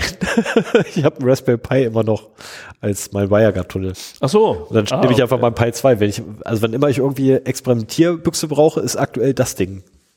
Nee, dabei, Pi weil da ist, kann ich einfach mir, ist mir da ein bisschen zu schwach auf der Brust. Vielleicht der Fünfer, aber äh, nee, das muss nicht sein. Nee, das ist eine gute. Also eigentlich hätte ich gerne einen Headless, weil der nimmt mir mittlerweile zu viel Platz auf dem Bildschirm, äh, auf dem Schreibtisch. Raspberry. Pi 2? Nee. Du machst ja eh nur Konsolenkram.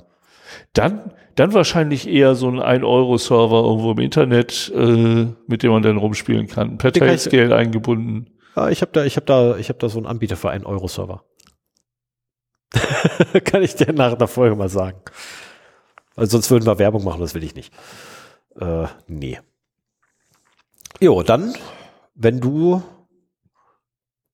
nichts weiter hast, abgesehen davon, dass 2000 Euro durchaus gerechtfertigt sind für ein solches Produkt, wo du halt wirklich na, aufgrund der Lebenszeit. Also ich, ich habe irgendwann angefangen bei meinem Rechner, als, als Beispiel, ich habe angefangen bei meinem Rechner irgendwann zu sagen, okay, mein Rechner kostet mich 50 Euro im Monat maximal.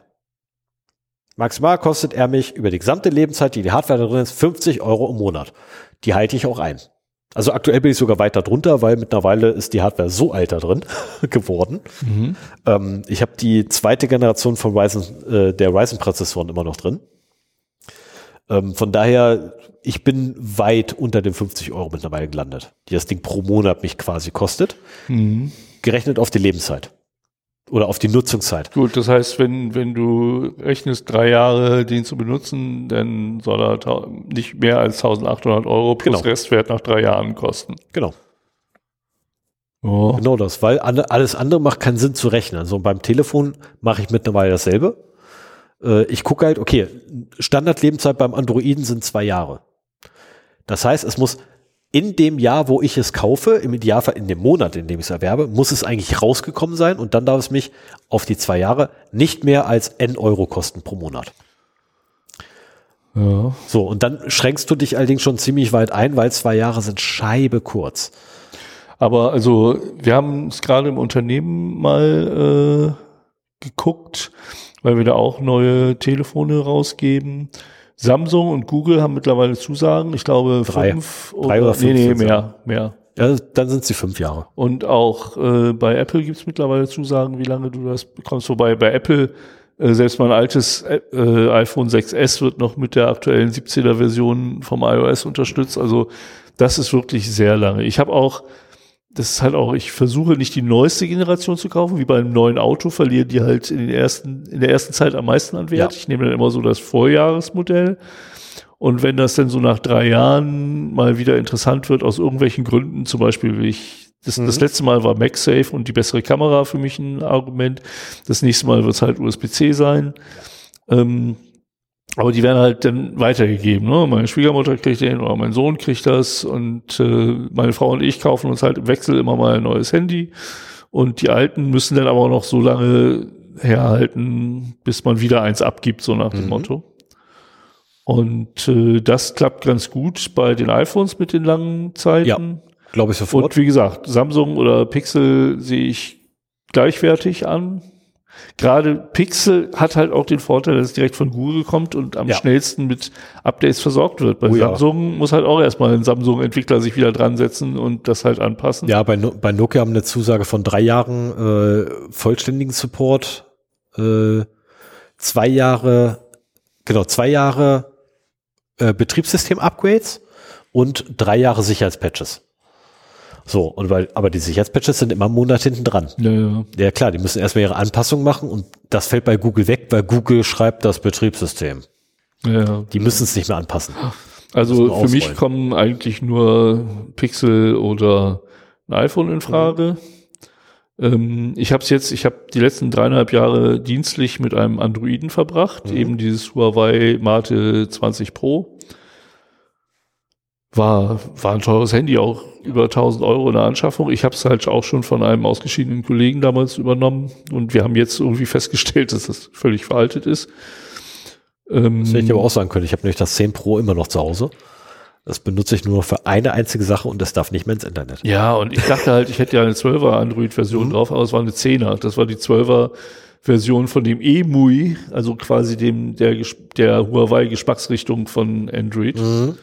Und äh, dass da ein Android 10 drunter ist, das hast du nirgends, also auf den ersten Blick zumindest erkennen Ich wollte gerade sagen, das sagt er dir nur unten in den, äh, in den, in den Systemeinstellungen, ja, ja. wenn du ein bisschen scrollst.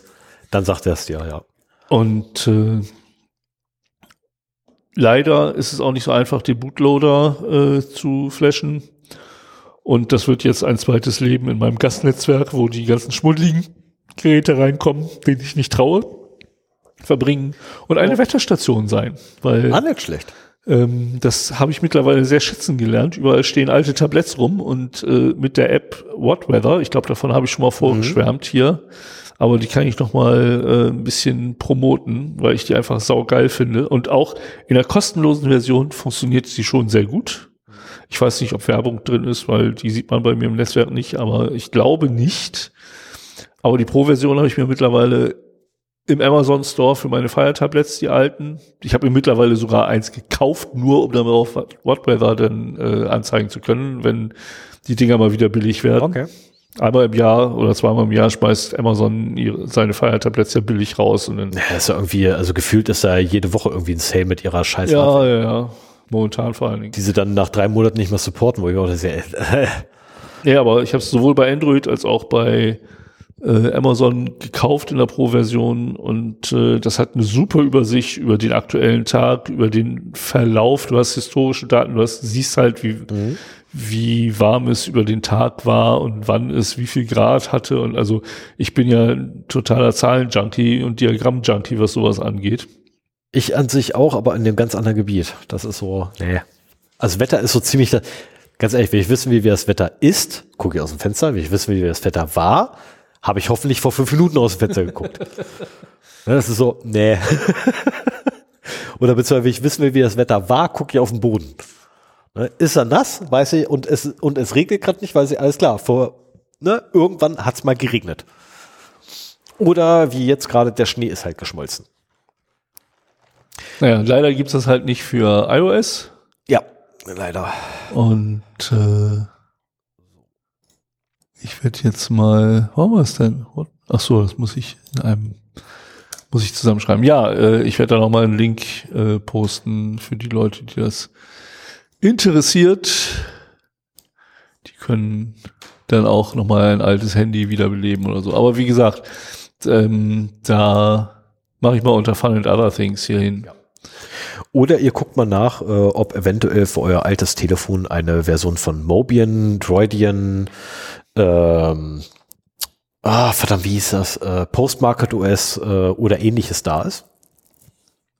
Und probiert das einfach mal aus. Ja, habt oder Spaß. beziehungsweise ich werde mal hier den, äh, den Link zum KuCats-Blog auch unter Fun and Other Things äh, hinmachen, damit das da ein bisschen von dem Libren weg ist. Aber äh, da kann man auch sehr schön äh, sich halt die Beurteilungen der verschiedenen Betriebssysteme, alternativen Custom-ROMs für Android-Handys angucken. Jo. Und damit würde ich ja fast sagen, hätte ich jetzt zumindest meinen Part komplett beendet. Ja, ich auch. Okay, dann schmeiße ich jetzt einfach nur hier die Marke hin. Ne, wo irgendwie alles auf einen Haufen ist. Ich weiß auch nicht warum. Ich bin zu blöd, mittlerweile Thema zu schreiben. Nur mal so nebenbei. das ist so geil. Äh, es gibt manchmal so Sachen, wo, wo man sich wirklich an den Kopf fassen muss. Ne? Tja. Ach Mann.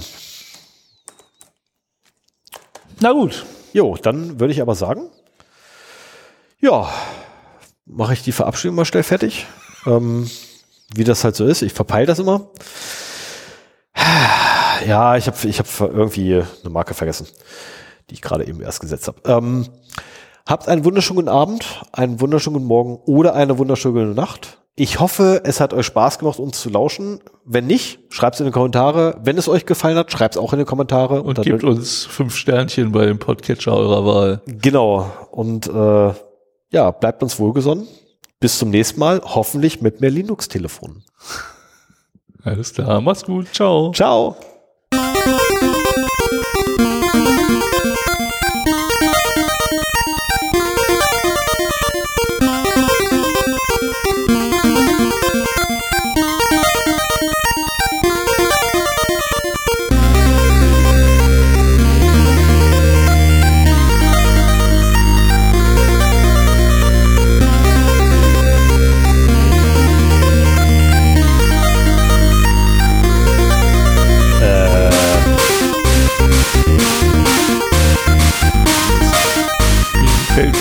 Sagst. Ich sag nicht, die Aufnahme hat nicht funktioniert. Die Aufnahme funktioniert, aber in den Shownotes ist gerade ein ganzer Block aufgetaucht, den ich eigentlich schon gelöscht hatte. Ja, Vielleicht ist, vielleicht ist Nextcloud Office doch nicht so gut. Ja, ich glaube eher, das liegt an der Verbindung. Ups, das muss da.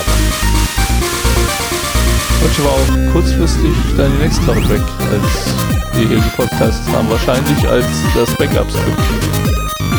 Nee, das läuft doch gar nicht. Okay. Meine Vermutung ist eher, dass eure, äh, eure Verbindung resettet wird. Nee, ich hatte zu dem Zeitpunkt, äh, kam ich an andere Webseiten ran. Ja, ich konnte mich sofort wieder einloggen.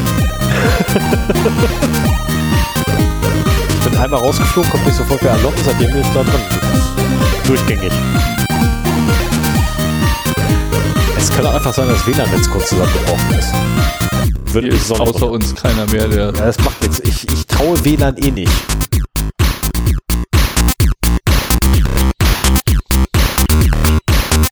Also wenn Stefan kurz nach Fertigstellung einer Episode auf seinem Bildschirm guckt, da rumklickert und dann äh, sagt, dann geht bei mir der Adrenalinspiegel sofort nach oben. Verständlicherweise. Wir mussten, wir Verständlicherweise. mussten ja zum Glück noch nie eine Folge wiederholen. Ich, ich glaube, ich würde die, also wenn, wenn jetzt sich rausstellen würde, so die Aufnahme wäre kaputt, die wäre weg. Ganz ehrlich, Würdest du die wiederholen wollen? ganz ehrlich, ja, ich würde das Thema wiederholen, aber erstens, ich hätte meine Gäste dabei, was einfach so kurzfristig nicht gegangen ist. Oder, äh, ne, nicht oder, sondern und. Das Ganze wäre ein bisschen länger und ausführlicher. Ja, gut. Aber ja, ich würde, also das Thema, ne, speziell das Thema. Ja, gut, das, da ist ja das ist ein natürlich ne, auch da viel Herzblut Herzblut reingeflossen. ja, das würde ich auf jeden Fall wiederholen. Und es ja, ich werde natürlich noch mit meinen, ne, meine geplanten Gäste werde ich mir irgendwie definitiv noch in die Sendung holen, mit denen genau über das Thema nochmal reden. Keine Frage, werde ich machen. Allein schon, um dich zu überzeugen, dass das Video nochmal trotzdem nutzbar ist. Ähm, also das, mein Fazit ist, äh, das ist immer noch nicht nutzbar. Ähm, doch, ist es. Nee, nur nicht für dich. Ja. Aber es ist halt nutzbar. Aber es ist. Aus der Perspektive betrachtet das. Und äh, wie gesagt, für den Otto-Normalbürger, nein. Für jemanden, der technikaffin ist, ja. Ich bin technikaffin. Hey, ja, du hast so keinen Bock. Du bist also nur faul. Nee, Du bist faul auf deine Jugendjahre. ich bin, äh, also ein Telefon muss bei mir einfach funktionieren und ich bin nicht so affin, was Linux angeht. Ich kenne mich damit auch nicht so aus wie du. Da wird verzeiht. Nee, das wird, äh, dafür bin ich Löse dich von deinem Unterdrücker. Befreie dich. nicht jeder mehr Kompromisse einlässt. Hier den Jedes Freiheits Mal, wenn ich dir zuhöre, habe ich das Gefühl, dass ich den richtigen Weg. Du ziehst mich nicht auf die böse Seite. Nee, also meist, meistens ist er, also mal ganz ehrlich, die meisten Probleme schaffe ich mir ja selber. Manjaro musste ich deswegen austauschen, weil ich eine Config-Datei editiert habe, die bei einem Update nicht mit äh, äh, übernommen wurde, sondern überschrieben wurde und ich hatte sie nicht nochmal als Backup rumliegen. So. Die Diskussion fangen wir jetzt gar nicht mehr an, Also- weil gleich ist unser Trailer zu Ende. Oh, unser, Unser Auto. Auto. Unser Auto Das sind die letzten Oh ja. Töne und Oh. dann machen wir Schluss. Ja, na denn, Mach's bis zum nächsten Mal. Ciao. Ciao. Ja, du sagst mal Tschü. Du musst auch Tschü sagen. Sag Tschü. Du sagst das mal Tschüss. Musst du sagen, sonst drücke ich nicht drauf. Mal gucken, wie lange du das aushältst. Und so haben wir dann äh, Ich hab die kein Problem. Folge doch noch auf drei Stunden gebracht. Da müssten wir jetzt noch 20 Minuten hier sitzen. Möchtest du wirklich noch 20 Minuten hier sitzen? Nö, du kannst hier alleine sitzen. Ich kann ja alleine, so ist auch okay. Dann bleib ich hier alleine sitzen, du fährst, schon mal, Tschüss. du fährst schon mal zur BK und bringst mir einfach mit. Ciao.